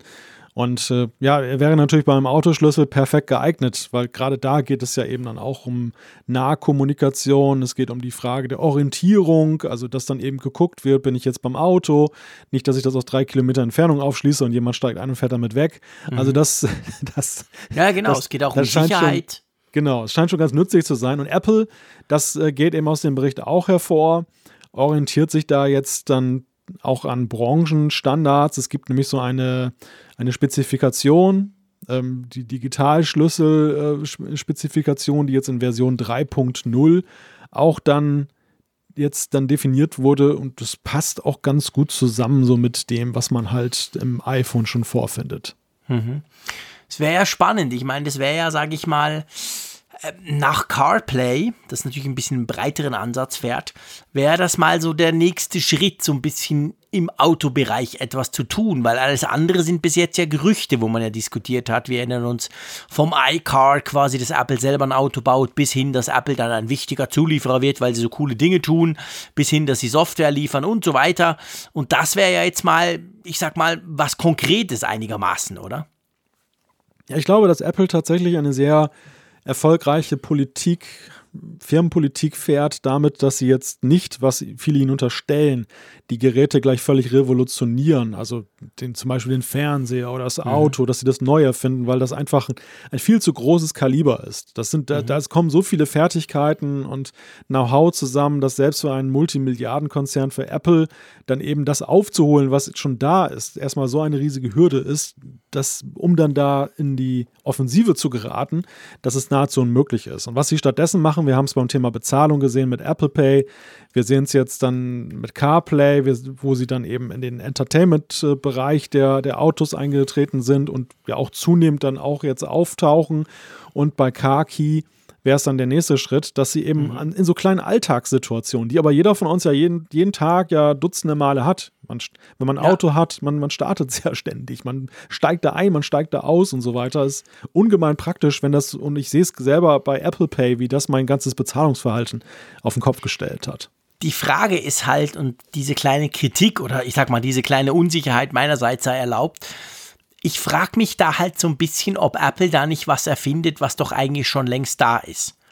Ich meine, nicht ich mit meinem zwölf Jahre alten Turan, aber die meisten Autos kannst du inzwischen per Smartphone öffnen, schließen, per Bluetooth, ich komme in die Nähe, zack, das Auto geht auf. Das ist jetzt nicht nur Tesla, die sowas können. Also für die allermeisten gibt es inzwischen sogar iPhone-Apps und da frage ich mich halt, was ist dann der Mehrwert? Ist das dann viel sicherer? Das wäre natürlich eine, was. Man hört ja immer wieder, dass diese, diese Dinge offensichtlich geknackt werden können oder so. Also irgendein Mehrwert außer der Funktionalität müsste es ja noch bieten, weil sonst sage ich mir, wenn ich mir so ein bisschen ein teures Auto kaufe, denke ich so, pff, kann ich ja schon lange. Brauche ich ja nicht, oder? Hm. Ja, ich glaube, der Schlüssel ist zweierlei. Das eine ist halt, Apple muss es gelingen, das in sein Ecosystem zu integrieren. Das ist ja zum Beispiel mhm. auch der Reiz, den CarPlay entfaltet. Mhm. Die großen Oberklasse-Autos haben ja auch schon tolle Entertainment-Systeme eingebaut. Es ist ja nicht so, dass es Apple brauchte, um so eine Oberfläche zu entwickeln. Aber diese Einbindung ins Ecosystem, dass ich meine Apps da gleich habe, dass ich dann auf meine Systemfunktion nahezu nativ zugreifen kann, anstatt jetzt über irgendwelche Bluetooth-Schnittstellen, das hat einen Charme. Das hat ja. einfach einen Reiz und das macht Car CarPlay dann attraktiv. Und so sehe ich das letzten Endes auch als Möglichkeit bei, bei CarKey, dass du, ich jetzt mal dahingesponnen, aber dass es in, mit der Home-App zum Beispiel Interaktionen gibt, dass du, was weiß ich, dann in Finde mal irgendwas das dann her siehst, wirst du dein Auto damit wiederfinden kannst. Ja dass du möglicherweise auch Funktionen irgendwie dann noch ergänzen kannst, dass, dass so nach dem Motto ist es denn sehr, dass du morgens deinen Roller an hochmachst, dass dann im Auto schon mal der Motor vorglüht oder mhm. so. Keine Ahnung. Also irgendetwas ist da sicherlich denkbar dann eben. Und natürlich, was für die Nutzer auch reizvoll ist, sie mögen es ja, und das weiß ich aus eigener Anschauung, anderes Auto, komplett andere Bedienungselemente. Du musst dich erstmal ja. einfuchsen. Und gerade wenn du zum Beispiel Geschäftsreisender bist und du hast dann Oberklasse-Autos, jede andere Oberklasse mag, sie haben Gemeinsamkeiten, aber manchmal sind die Schalter auch ganz woanders versteckt. Ja, und, stimmt. Und es ist natürlich dann toll, wenn du dann so ein einheitliches Interface hast, wo du dich einfach auskennst. Ja. Ja, das stimmt. Gut, wir bleiben dran bin ich, finde ich spannendes Thema grundsätzlich, ja, wie weit Apple da geht und mit wem sie dann am Schluss wirklich zusammenarbeiten und was dann am Ende tatsächlich auf den Markt kommt. Also das ist definitiv interessant. Wollen wir zum nächsten Thema gehen? Dann mal los. Ich durfte oder ich konnte oder ich kann, ich bin immer noch dran. Ich habe ein iPad Pro bekommen, ein 2020er von Apple zum Testen, zusammen mit einem MacBook Air, mit einem aktuellen. Diese habe ich zwar, zwar schon ausgepackt, aber noch nicht allzu viel Zeit damit verbracht. Hingegen beim iPad tatsächlich schon. Und ich glaube, es lohnt sich noch kein Testbericht, den machen wir dann, wenn wir es beide mal ausprobieren konnten. Und vor allem muss man ja sagen, was mir einfach als erstes aufgefallen ist bei dem Ding, eigentlich das Beste fehlt. So ein bisschen Geburtstag ohne Geburtstagskuchen. Das neue iPad. Ja, natürlich, genau. Das Magic Keyboard. Also das, was das iPad Pro natürlich auszeichnet, ist das Magic Keyboard, ganz klar. Und das kommt halt erst im Mai. Also von dem her gesehen, etwas, was wirklich ganz anders dann ist als das jetzige iPad Pro, das ich ja schon habe. Und du ja auch, das 2018er. Das fehlt halt noch. Und dann ist es halt erstaunlich, wie ich sag mal, wie ähnlich dieses iPad Pro, das neue, dem, ich sag's ganz salopp, dem alten ist. Ähm, im normalen Umgang, den ich jetzt pflege, ihr wisst, ich brauche das eigentlich als Office-Rechner, also als mobiler Office-Rechner, E-Mailen, ähm, viele Tabs im Browser, ab und zu mal ein bisschen Video, ganz selten Audio. Ich traue mich da nicht, noch nicht so ran, aber es gibt ganz tolle Tools. Also so nichts wirklich super fancy und das alles macht es perfekt, aber das alles macht das 2018 auch perfekt. Da merke ich überhaupt keinen Unterschied. Die Kamera, klar, das fällt auf, das sieht ganz anders aus hinten. Da ist so ein Ring drin, eigentlich wie, wie beim iPhone Pro. Ähm, und die Weitwinkel, ja, sie macht Weitwinkel. Ich weiß nur nicht wozu. Aber wir haben nachher spannende Zuschriften dazu, by the way. Ähm, und dieser Sensor, das ist vielleicht eigentlich der spannendste Punkt im Moment, über den man sprechen kann. Dieser LIDAR, dieser Radarsensor, der ist ja da drin. Weißt du, was mir aufgefallen ist? Ich, ich, ich lästere ja immer ein bisschen über AR. Das weißt du ja. Ich finde ja das ja, mäßig spannend und wir beide wissen nicht so ganz genau, wofür man das wirklich brauchen kann, außer um die Kids oder irgendwelche Leute einmal damit zu beeindrucken. Aber was schon spannend ist, bisher ist es ja so, wenn du ein iPad nimmst oder auch ein iPhone und du willst da so eine virtuelle Pflanze in dein Büro setzen oder was auch immer, dann heißt ja immer, okay, ähm, da gibt's so, so, so ein Bild von, von deinem, also von der Kamera und dann heißt es quasi, ja, jetzt mach irgendwie, jetzt musst du dein iPhone noch so ein bisschen bewegen und musst quasi so ein bisschen dem den Raum geben, damit er das sieht und dann irgendwann entsteht dieses Virtuelle. Und das fällt komplett weg. Also in dem Moment, wo du die App startest, und ich habe ja bis jetzt wohlgemerkt eine App, die ja noch gar nicht angepasst sein kann an diesen neuen Sensor, weil ja, das ist ja ganz neu. Du hältst das hin, du sagst Pflanze hier, zack, Pflanze da. Also ich habe es jetzt mit so einer Pflanzen-App getestet, wo man dann wirklich die Pflanze angucken kann und so. Das geht super schnell. Also es fällt einem sofort auf, dieser LIDAR-Sensor offensichtlich, der hilft dabei, den Raum auszumessen. Oder auch dieses Messband. Es gibt ja so eine Messband-App. Da kannst du ja sagen, von hier nach da und von da nach da und dann kannst du zum Beispiel einen Koffer messen oder so. Die ist einfach extrem viel schneller mit diesem Ding als ohne. Und ich habe das mit beiden iPads getestet, weil ich habe im Moment noch beide da. Also das iPad 12,9 Zoll vom 2018 und jetzt das 2020er. Und das fällt auf. Also das ist wirklich der einzige Unterschied, der mir aufgefallen ist. Wenn du AR machst, ist es jetzt schon schneller, obwohl dieses neue AR-Kit ja noch gar nicht unterstützt wird, beziehungsweise die Entwickler ihre Apps zuerst mal anpassen müssen. Aber das ist interessant, aber ich sag's ganz ehrlich, das, was ich wirklich will, ist diese Tastatur. Und auf die müssen wir jetzt noch warten. Hm. Vielleicht eine Frage noch. Das, ich habe ein paar Mails bekommen dazu. Wir haben auch auf Twitter Fragen gekriegt von Leuten, die gesagt haben, ja, ich weiß gar nicht, ich will jetzt unbedingt ein iPad Pro. Soll ich mir jetzt das neue kaufen oder das in Anführungszeichen letzte Modell? Weil bei dem gibt es offensichtlich beim einen oder anderen Händler im Moment ganz tolle Rabatte. Da muss ich jetzt nach fünf Tagen sagen, kauft euch das alte. Also ihr werdet mit dem auch nicht an Grenzen stoßen. Selbst wenn du 4K-Videos in Luma Fusion machst und weißt wie und schieß mich tot, das Ding ist super schnell. Und das Neue ist überhaupt nicht schneller. Es kommt praktisch aufs Gleiche raus. Und die Tastatur, und das ist ja der entscheidende Punkt, diese spannende Tastatur, die daraus ja so ein bisschen Notebook macht, die gibt's ja auch fürs alte iPad Pro. Also von dem her gesehen, ganz ehrlich, im Moment, ich sehe noch nicht so ganz den Einsatzzweck vom Neuen, warum es jetzt genau das Neue sein muss. Klar, der Sensor, vielleicht gibt es da mal Apps, die genau den voraussetzen, aber sonst, buh, es sind geniale Geräte. Aber das war das letzte auch schon. Also wenn ihr irgendwo noch eine gute Aktion abgreifen könnt, schlag zu. Das vielleicht so als kleiner ein Einblick nach ein paar Tagen. Sehr gut. Du hast ja das kleine, gell? Ja, ich habe das 11 Zoll, ja ich habe jetzt wieder das Große bekommen, ist ja super, aber ich, ich bin immer, ich frage mich immer, ob das Große nicht zu groß ist. Ich finde es super als Notebook-Ersatz, aber so, du brauchst es auch auf dem Sofa, gell? Deins. Ja, primär, primär. Mhm. Also das Arbeiten ist ja später dazugekommen als Einsatzzweck. Ich bin eigentlich so der typische Consumer-Gerät-Nutzer, der so ins Pro-Segment abgleitet.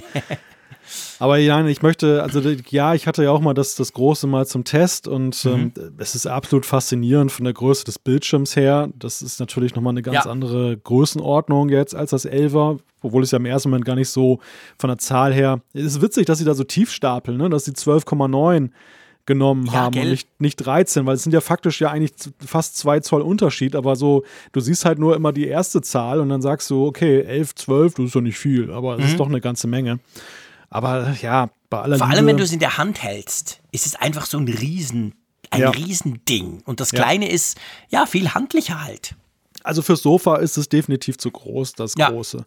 Das, äh, das kannst du nicht mit einer Hand halten, das heißt, du musst es irgendwo abstellen und so. Und da ist das Elfer einfach wesentlich angenehmer, finde ich persönlich. Ja, ja, das finde ich auch. Also, das ist wirklich so. Eben, ich brauche es praktisch ausschließlich als Notebook-Ersatz, sprich immer im Case, immer im Querformat, nie im Hochformat. Von dem her gesehen, dafür ist es perfekt, weil es ist wirklich, wenn man es dann zusammenklappt, ja sehr leicht. Es ist ja unglaublich dünn. Das neue ist genauso dünn wie das alte. Und ich habe es, als ich ausgepackt habe, dachte ich auch wieder, boah, krass, ist das dünn. Also das ist wirklich ja krass dünn. Von dem her als Laptop-Ersatz ist das große super. Aber wenn man es eben auch zwischendurch mal auf der Couch brauchen will oder sonst oder irgendwie mal ein bisschen ähm, im Hochformat zum Beispiel nutzen, da ist es einfach schon ein Riesenklopper, das muss man ganz klar sagen. Aber ja, wir warten mal auf die Tastatur, weil ich glaube, die macht aus dem Ding dann tatsächlich Next Level. Ja, gu gut. Da würde ich fast sagen, Apfelstücke. Apfelstücke, unbedingt. Schieß los. Jetzt müssen wir doch das böse Thema mit 10 nochmal aus der Kiste holen. Aber ja. wir haben es ja, wir haben es ja wirklich glücklicherweise über eine Stunde ausgehalten, ohne darauf zu sprechen zu kommen. Es ist die Nachricht, dass Reparaturgeräte, die nicht abgeholt wurden, bei Apple in den Apple Stores, die ja immer noch geschlossen sind wegen der Coronavirus-Infektionswelle, die müssen im Store bleiben. Also da, der, die kann Apple nicht rausgeben und da gab es einen Bericht, äh, ja, dass einige ein bisschen unglücklich darüber waren. Ich weiß es nicht genau, wie das war. Ich glaube, es war irgendwie die Rede davon, denen war eine Frist gesetzt worden auch noch, dass sie sie rausholen konnten. Also mhm. es betrifft jetzt nicht per se alle, sondern diejenigen, ja. die halt aus irgendeinem Grund keine Gelegenheit hatten, das Gerät dann abzuholen noch rechtzeitig. Die müssen jetzt aber eine ganze Weile warten, bis auf weiteres. Ja, das ist natürlich super übel. Also ich meine, das ist total nervig. Überleg dir mal, schon wenn du das Gerät halt im Store lassen musst oder es wird eingeschickt oder so, das ist natürlich per se schon mal nervig. Aber dann, wenn du, wenn du diese, ich meine, wir müssen fair sein, es ist jetzt wirklich eine extreme Ausnahmesituation. Ich will da Apple auch nicht irgendwie kritisieren, in dem Fall mal nicht, weil ja, ihr alle, ihr alle wisst es, das Leben ist im Moment alles andere als normal, ist eigentlich nichts normal im Moment, aber trotzdem ist es natürlich ganz doof. Stell dir mal vor, du hast deinen Laptop gegeben, zum Beispiel wegen der Tastatur, diesem Butterfly-Dingsbums-Mist, das wird geflickt, dann kriegst du vielleicht eine E-Mail, hey, sie müssen unbedingt holen kommen, weil wir schließen bald, du bist gerade unterwegs, whatever, du verpasst das. Tja, MacBook weg. Das ist schon doof. Ich verstehe Apple. Ich meine, wie sollen sie es machen? Die Stores sind zu, da ist ja auch keiner da. Aber das ist, ähm, ja, das ist schon dumm, oder? Ja, gut, man muss natürlich zur Ehrenrettung von Apple sagen, dass sie laut dem Bericht den Leuten sogar noch zwei Tage nach der Schließung dann Zeit gegeben haben, dann Okay. die Geräte rauszuholen, also als längst der Publikumsverkehr Ja, okay. nicht mehr zugelassen war. Und naja, so ganz überraschend kam das ja nun zuletzt auch nicht jetzt mit der Nee. Store-Schließung. Wer, wer dann ein Gerät abgegeben hat, wusste, glaube ich, schon so grundsätzlich, dass es jetzt eine durchaus riskante Zeit ist. Aber Das ja, ich meine, wenn du natürlich betroffen bist, dann bist du ganz schön angeschmiert. Das ist echt, echt nicht schön. Genau, also ich meine das ja auch, ich meine das nicht, überhaupt nicht als Kritik gegenüber von Apple, aber es ist halt einfach eine blöde Situation, aber seien wir ehrlich, da sind im Moment ganz andere Dinge blöd. Also da ist das wahrscheinlich selbst das ein kleineres Problem dagegen. Ja, ich glaube, sie können es auch gar nicht rausgeben. Nee, ich glaube, dass, dass, dass auch re rechtlich mit diesem, zumindest hier in Deutschland gilt ja jetzt breitflächig so eine Kontaktsperre auch. Mhm. Und ähm, ich, ich weiß nicht, ob das so ohne weiteres möglich wäre, dass sie jetzt noch dann so eine Abholmöglichkeit Ja, dafür einrichten. nicht. Denn es wird ja wirklich dann darauf gedrängt, dem jeden zu jeden vermeidbaren Kontakt dann eben dann zu reduzieren. Klar, es gibt auch noch Paketdienste, die bringen auch noch Sachen irgendwie rum, aber ja, ich weiß nicht. Also das ist möglicherweise ist, ist heikel und vielleicht sind sie da einfach auch gut beraten, dass sie es dann eben nicht drauf ankommen lassen. Ja. Ja, genau. Das andere Thema ist auch mit dem bösen C, und zwar Apple TV Plus. Ja. Ihr wisst, Apple hat ja auch so einen TV-Dienst, und ganz klein mit paar, paar Sachen drauf. Und der ähm, hat ja auch, weil eben Europa ganz schlimm und Netze kaputt und USA viel besser und so. Ich, ich muss ja sagen, ich muss es schnell noch sagen, das nervt mich ja. Ich habe diesen Newsletter auch gesehen und ich habe auch Recode gelesen. Das ist auch so eine Seite, die ist eigentlich recht cool. Die, die schreiben eigentlich immer recht, wie ich finde, interessante Artikel die haben auch so einen totalen Quatsch geschrieben von in Europa und ja, weil da sind halt die Netze viel schlechter und überhaupt. Und ich meine, wir beide waren im Silicon Valley und wir haben gelernt, die, wo die Netze wirklich schlecht sind. Also ich meine, wir sind ja verwöhnt, zumindest wir zwei, was ja im Silicon Valley als schnelles Internet gilt, da lachen ja die Hühner. Das habe ich ja bei meinem, das haben meine Hasen draußen im Stall schnelleres Internet. Also das nervt mich, wenn die Amis, aber gut, das ist halt so.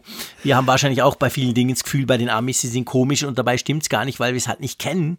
Aber anyway, Apple hat sich davon natürlich auch beeinflussen lassen und hat jetzt unsere armen, zitternden, kurz vor dem Zusammenbruch stehenden Netze entlastet dadurch, dass ihr jetzt, wenn ihr sie gucken wollt, zum Beispiel die Serie, ja, dann seht ihr halt ein bisschen weniger. Dabei steht ja Apple TV Plus jetzt momentan aufgrund des Angebots gar nicht so sehr in Verdacht, die Netze zu verstopfen. Überhaupt nicht, genau. Guter Punkt. Stimmt. Ja, da ist, kann man gar nicht so viel runterladen bei Apple TV Plus. gab, gab jetzt ja, glaube ich, ein paar neue Serien, aber ich muss gestehen, ich habe jetzt schon monatelang nicht mehr reingeguckt.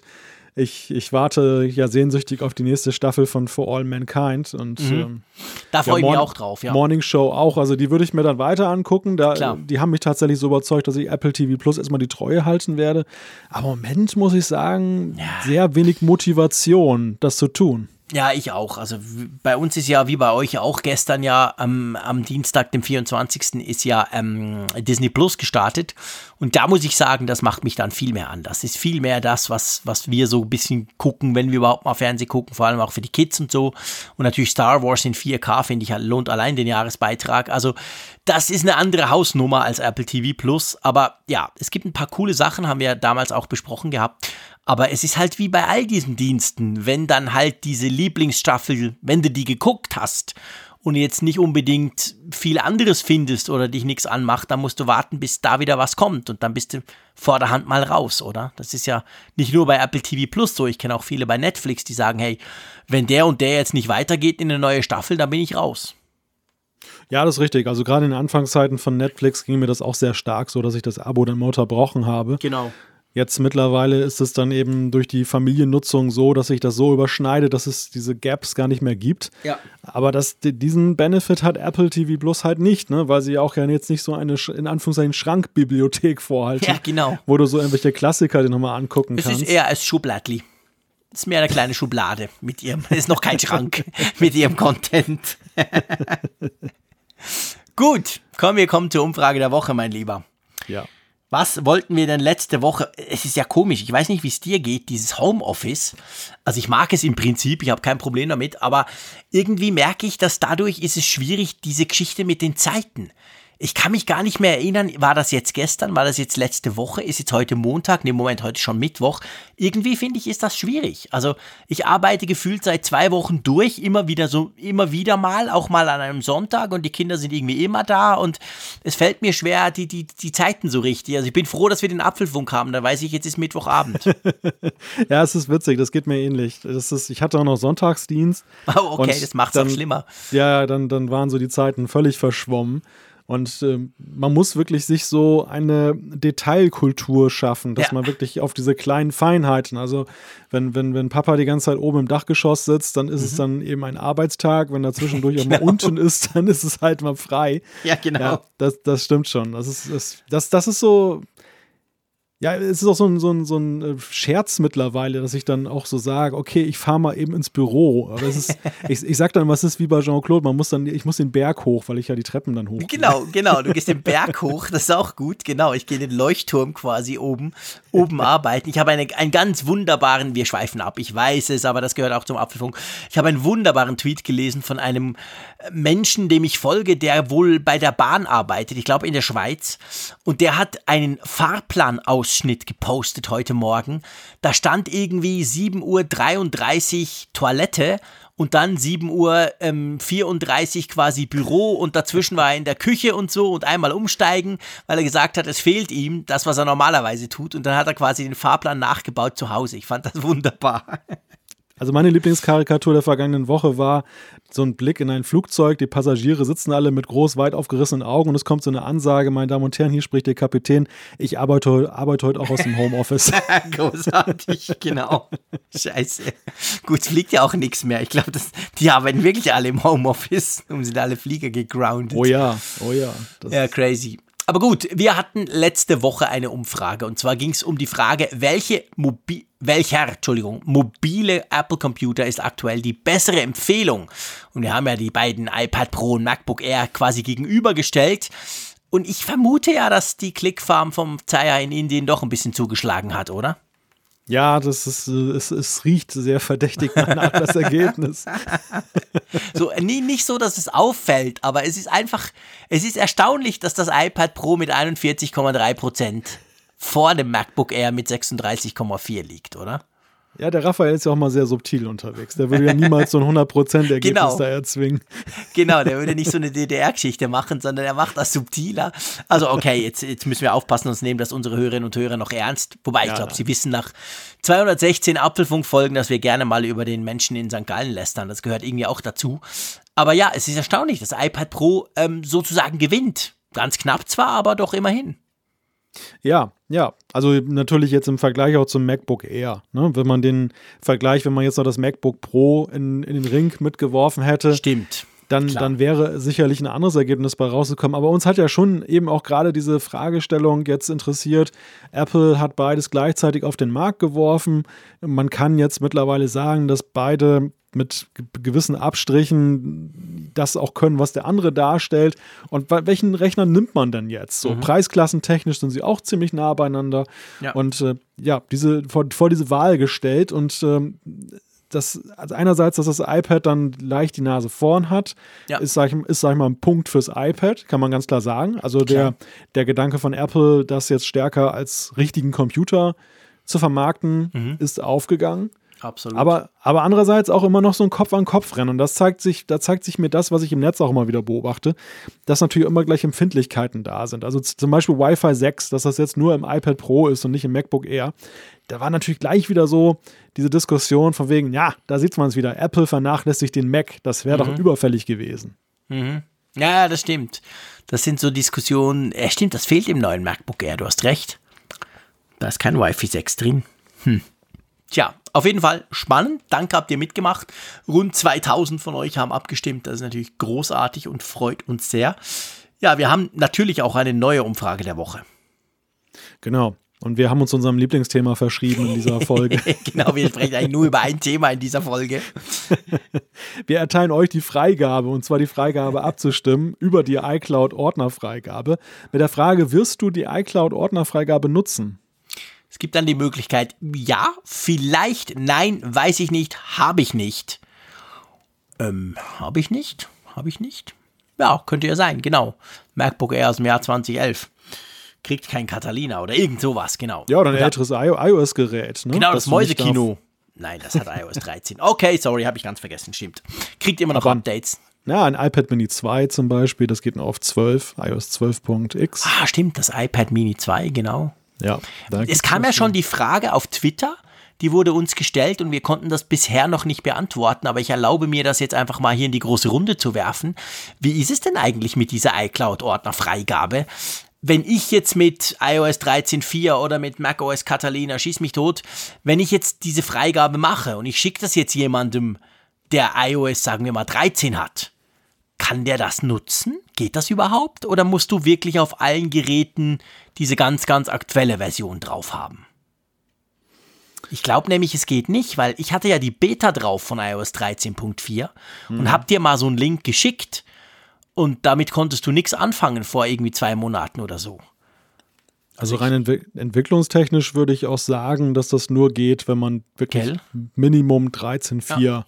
Bei allen installiert hat. Die, die spannende Frage ist ja eher, ob es dann Weiterentwicklungen gibt, die dann eben auch erfordern, dass es immer dann parallel ist. Also ob dann zum Beispiel jemand, der in zwei Jahren mit iOS Aha. 15 arbeitet, dann auch noch mit einem Nutzer von 13.4 Dateien austauschen kann oder ob es dann so weiterentwickelt wird, dass beide immer auf Augenhöhe sein müssen. Das wäre ja doof. Das ja, aber kannst fast nicht machbar. Ja, aber kannst du perspektivisch natürlich haben, je nachdem, was sie damit ja, anstellen. Ja, klar. Dass der Punkt kommt, dass man eben sagt, okay, Austauschformat. Was man natürlich machen kann, man kann ja über die iCloud im Web gehen. Also die iCloud im ja. Web hat diese Funktion auch. Da kannst du auch Ach, selber eine Freigabe geben. Stimmt. Und stimmt. ich könnte mir jetzt vorstellen, wenn ich das jemandem schicke und der loggt sich auf iCloud.com ein und dann, dass er das dort dann nutzen kann. Zwar nicht auf seinem iPhone zum Beispiel, wenn das eben noch nicht die aktuelle Version drauf hat, aber zumindest im Web. Also irgendwie auf die Dateien zugreifen über irgendeinen Umweg könnte er wahrscheinlich schon. Im Browser halt. Ja, keine Ahnung. Vielleicht weiß das einer von euch da draußen, dann dürft ihr uns gerne schreiben, das würde uns natürlich freuen. Aber ja, ich würde vorschlagen, wir kommen zum Feedback. Einverstanden? Ja, Feedback. Reicht doch noch. Magst du mal anfangen? Genau, ich fange mal an. Und zwar geht es um eine Sache. Ja, weiß nicht, bevor wir mit dem iPad anfangen, nehmen wir noch mal ein anderes Thema. Genau. Das, das, das liegt mir nämlich schon eine, eine Weile auf dem Herzen. Mhm. Die Zuschrift von Sebastian, der uns nämlich zum bösen Wort mit C Coronavirus einen Link geschickt hat. Und er hat nämlich dann bei Folding at Home gibt es jetzt ein Projekt, also Folding at Home vielleicht kurz im Hintergrund, was ist denn das überhaupt?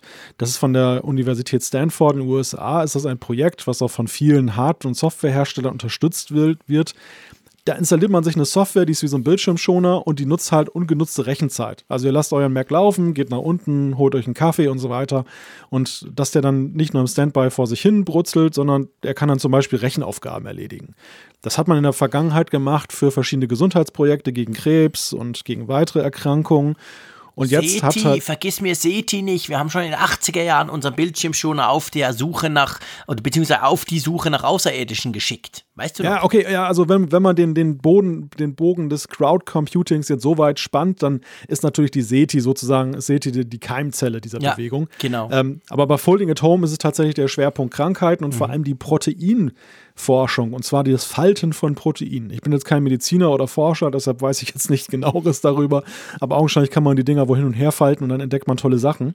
Und das wird jetzt auch beim Coronavirus untersucht, nämlich der Gestalt, das Ding sieht ja so ein bisschen aus wie so ein Massageball. Ne? Also ist eine mhm. runde Kugel, hat dann so lauter Noppen und die, diese Noppen, das sind halt irgendwie die Dinger, die sich dann irgendwie da so in die Zelle festkrallen und da so ihr Schindluder treiben.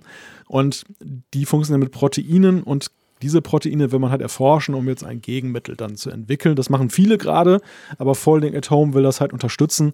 Und der Sebastian hat halt angeregt, wie wäre es denn mit einem Apfelfunk-Team? Man kann sich nämlich so zum Rechenteam da zusammentun und kann dann gemeinsam rechnen. Es gibt dann so ein Punktemodell und ich fand das eine sehr charmante Idee. Das ist eine sehr charmante Idee. Wir werden den Link in den Show Notes posten. Inzwischen sind da Hunderttausende, die da schon dran sind. Ich habe irgendwie gestern gerade gelesen, dass die Rechenkapazität von diesem, äh, von diesem Ding bereits, glaube ich, den besten im Moment verfügbaren Supercomputer schlägt. Also das ist schon krass, wenn das eben viele machen. Und ich meine, unter uns gesagt, dann könnte mein iMac endlich mal beweisen, dass er rechnen kann. Mein iMac ja. Pro. Da macht er endlich mal was, diese faule Socke. Probieren wir mal aus. Das Gegenmittel wurde in Bern errechnet. Genau, wurde durchs Apfelfunk-Team in Bern. genau, dann traue ich mich endlich auch wieder aus dem Haus. Das wäre doch was, finde ich, eine gute Sache. Also wir verlinken das Ganze, schaut euch das mal an. Wenn ihr wollt, könnt ihr das gerne ausprobieren. Und es ist ja wirklich in diesem Fall definitiv für einen guten Zweck, weil wir doch alle wollen, dass dieses Scheißvirus endlich mal erlegt wird, oder? Ja, absolut. Gut, dann kommen wir jetzt zu den iPad-Themen. Ich lese da mal den Michael vor. Und zwar geht es darum, wir haben verschiedenes Feedback genau dazu bekommen und wir wollen mal exemplarisch zwei davon herauspicken. Es geht um die Weitwinkelkamera.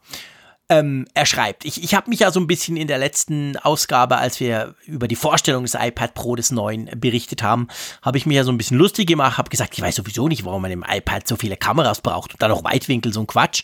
Und jetzt kommt der Michael und schreibt, hey, Nachhilfe für JC in Sachen iPad Pro. Hier ein Anwendungsbeispiel für die Weitwinkelkamera und vielleicht auch LIDAR-Scanner in der realen Welt. Ich habe eine Tischlerei und mache schon seit Jahren das Aufmaß mit Unterstützung des iPads. Ich verwende die App My Measure, mit der ich ein Foto vom Raum mache und habe eine Leica Distanz Lasermesser, der die Masse Maße, sorry, über Bluetooth ins Foto einträgt. Zahlendreher ausgeschlossen.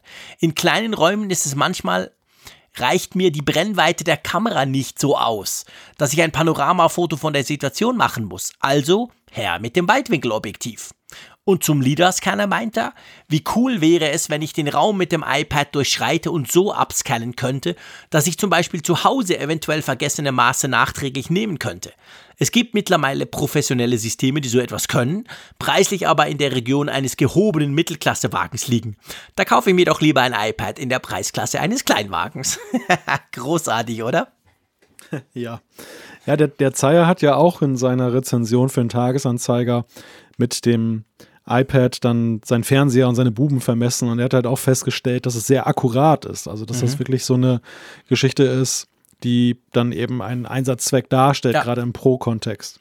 Ja, das ist ein krasser Unterschied, muss, muss man wirklich auch sagen. Vorher war das ja so mit der Kamera, ja, so plus minus und das Plus und das Minus kann recht groß sein. Und jetzt mit diesem Scanner ist es äh, massiv akkurater, das ist tatsächlich so. Ja, wir haben noch ein zweites Feedback. Komm, willst du das noch bringen? Genau, das hat uns der Ale geschickt. Mhm. Und zwar schreibt er, die Ultraweitwinkelkamera verwirrt schon etwas, aber ich denke, es gibt einen Use Case, auf welchen Apple hier abzielt: Scannen von Dokumenten.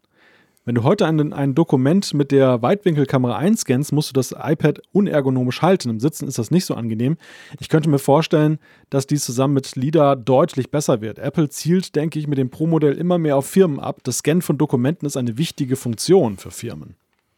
Das stimmt. Ich, ich, hatte ja schon, schon früher mal, als nur eine Kamera drin war, habe ich ja beim iPad gesagt, warum ist denn da so eine gute Kamera drin? Ist ja total schade, macht das Ding ein bisschen günstiger, braucht doch niemand. Und wurde ja damals schon korrigiert und habe gesagt, hey, aber gerade beim Scannen von Dokumenten bin ich froh, wenn die Qualität so gut ist, dass man das danach wirklich auch super gut brauchen kann. Und das, was der alle hier natürlich sagt, das, das hat schon was. Also das wird natürlich auch das mit dem, mit dem Winkel, den du einnehmen musst, das stimmt schon. Mit dem Weitwinkel musst du da weniger rumfuchteln mit dem iPad, oder? Ja, ja, klar. Das ist natürlich schon, schon durchaus ein Vorteil.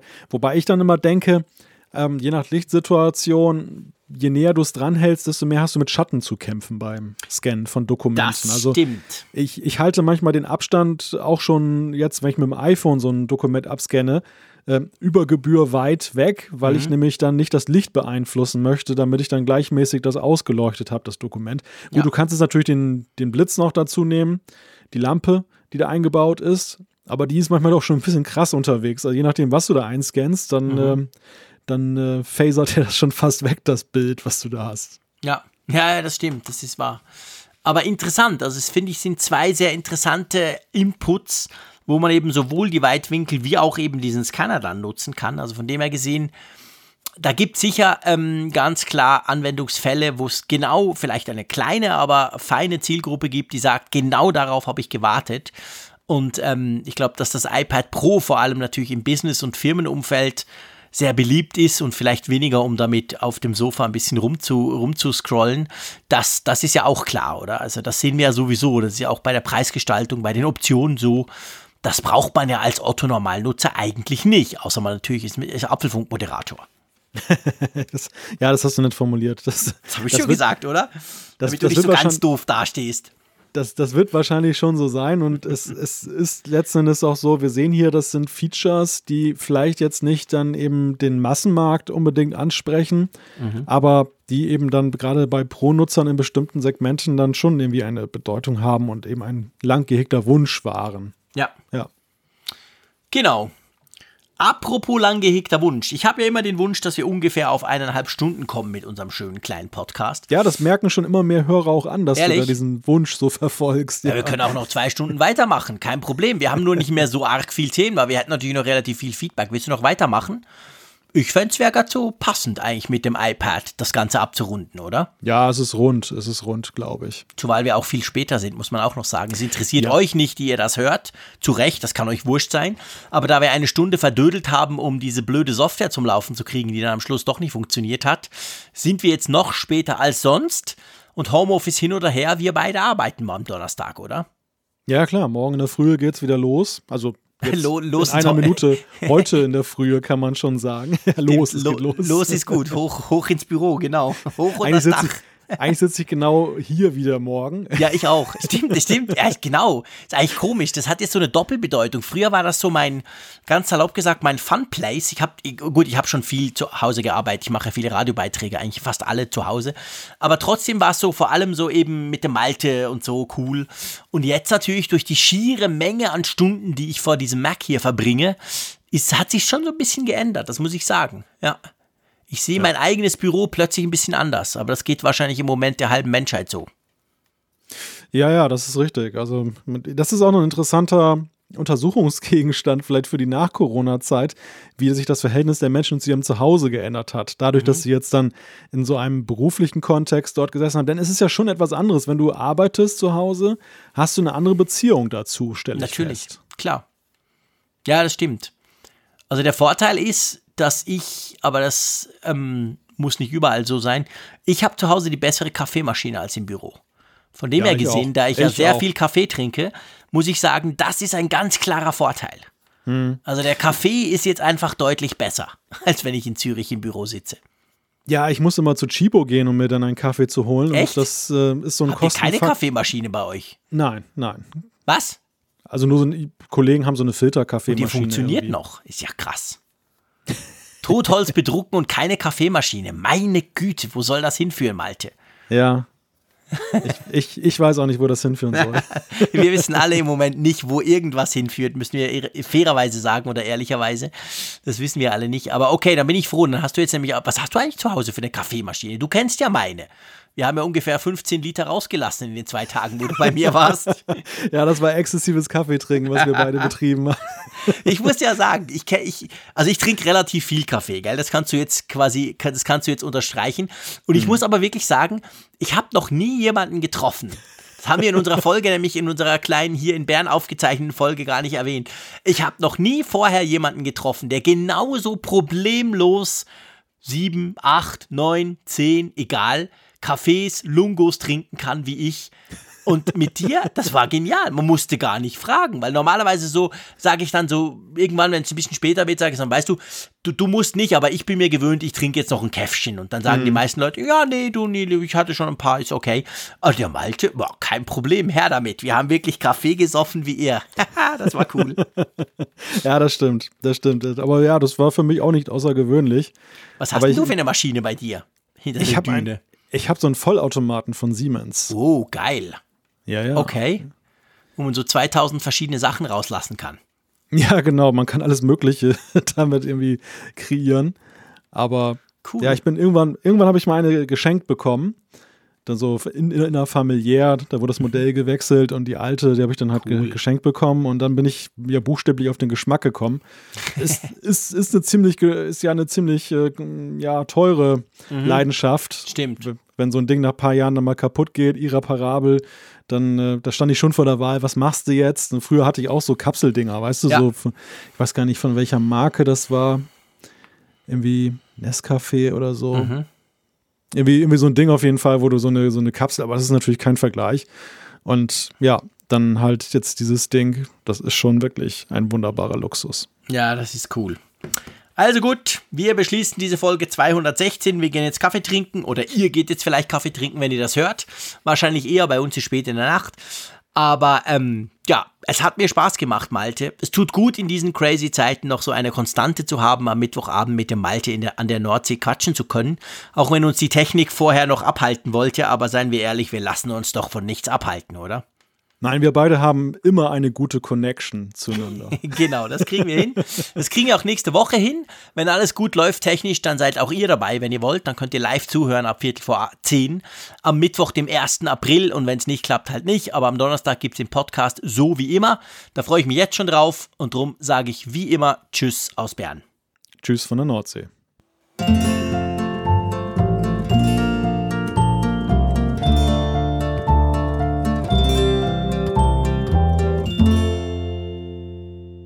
Auf Empfang mit Funkgerät, der App zum Apfelfunk. Lade dir jetzt Funkgerät für iOS und Android kostenlos im App Store und bei Google Play.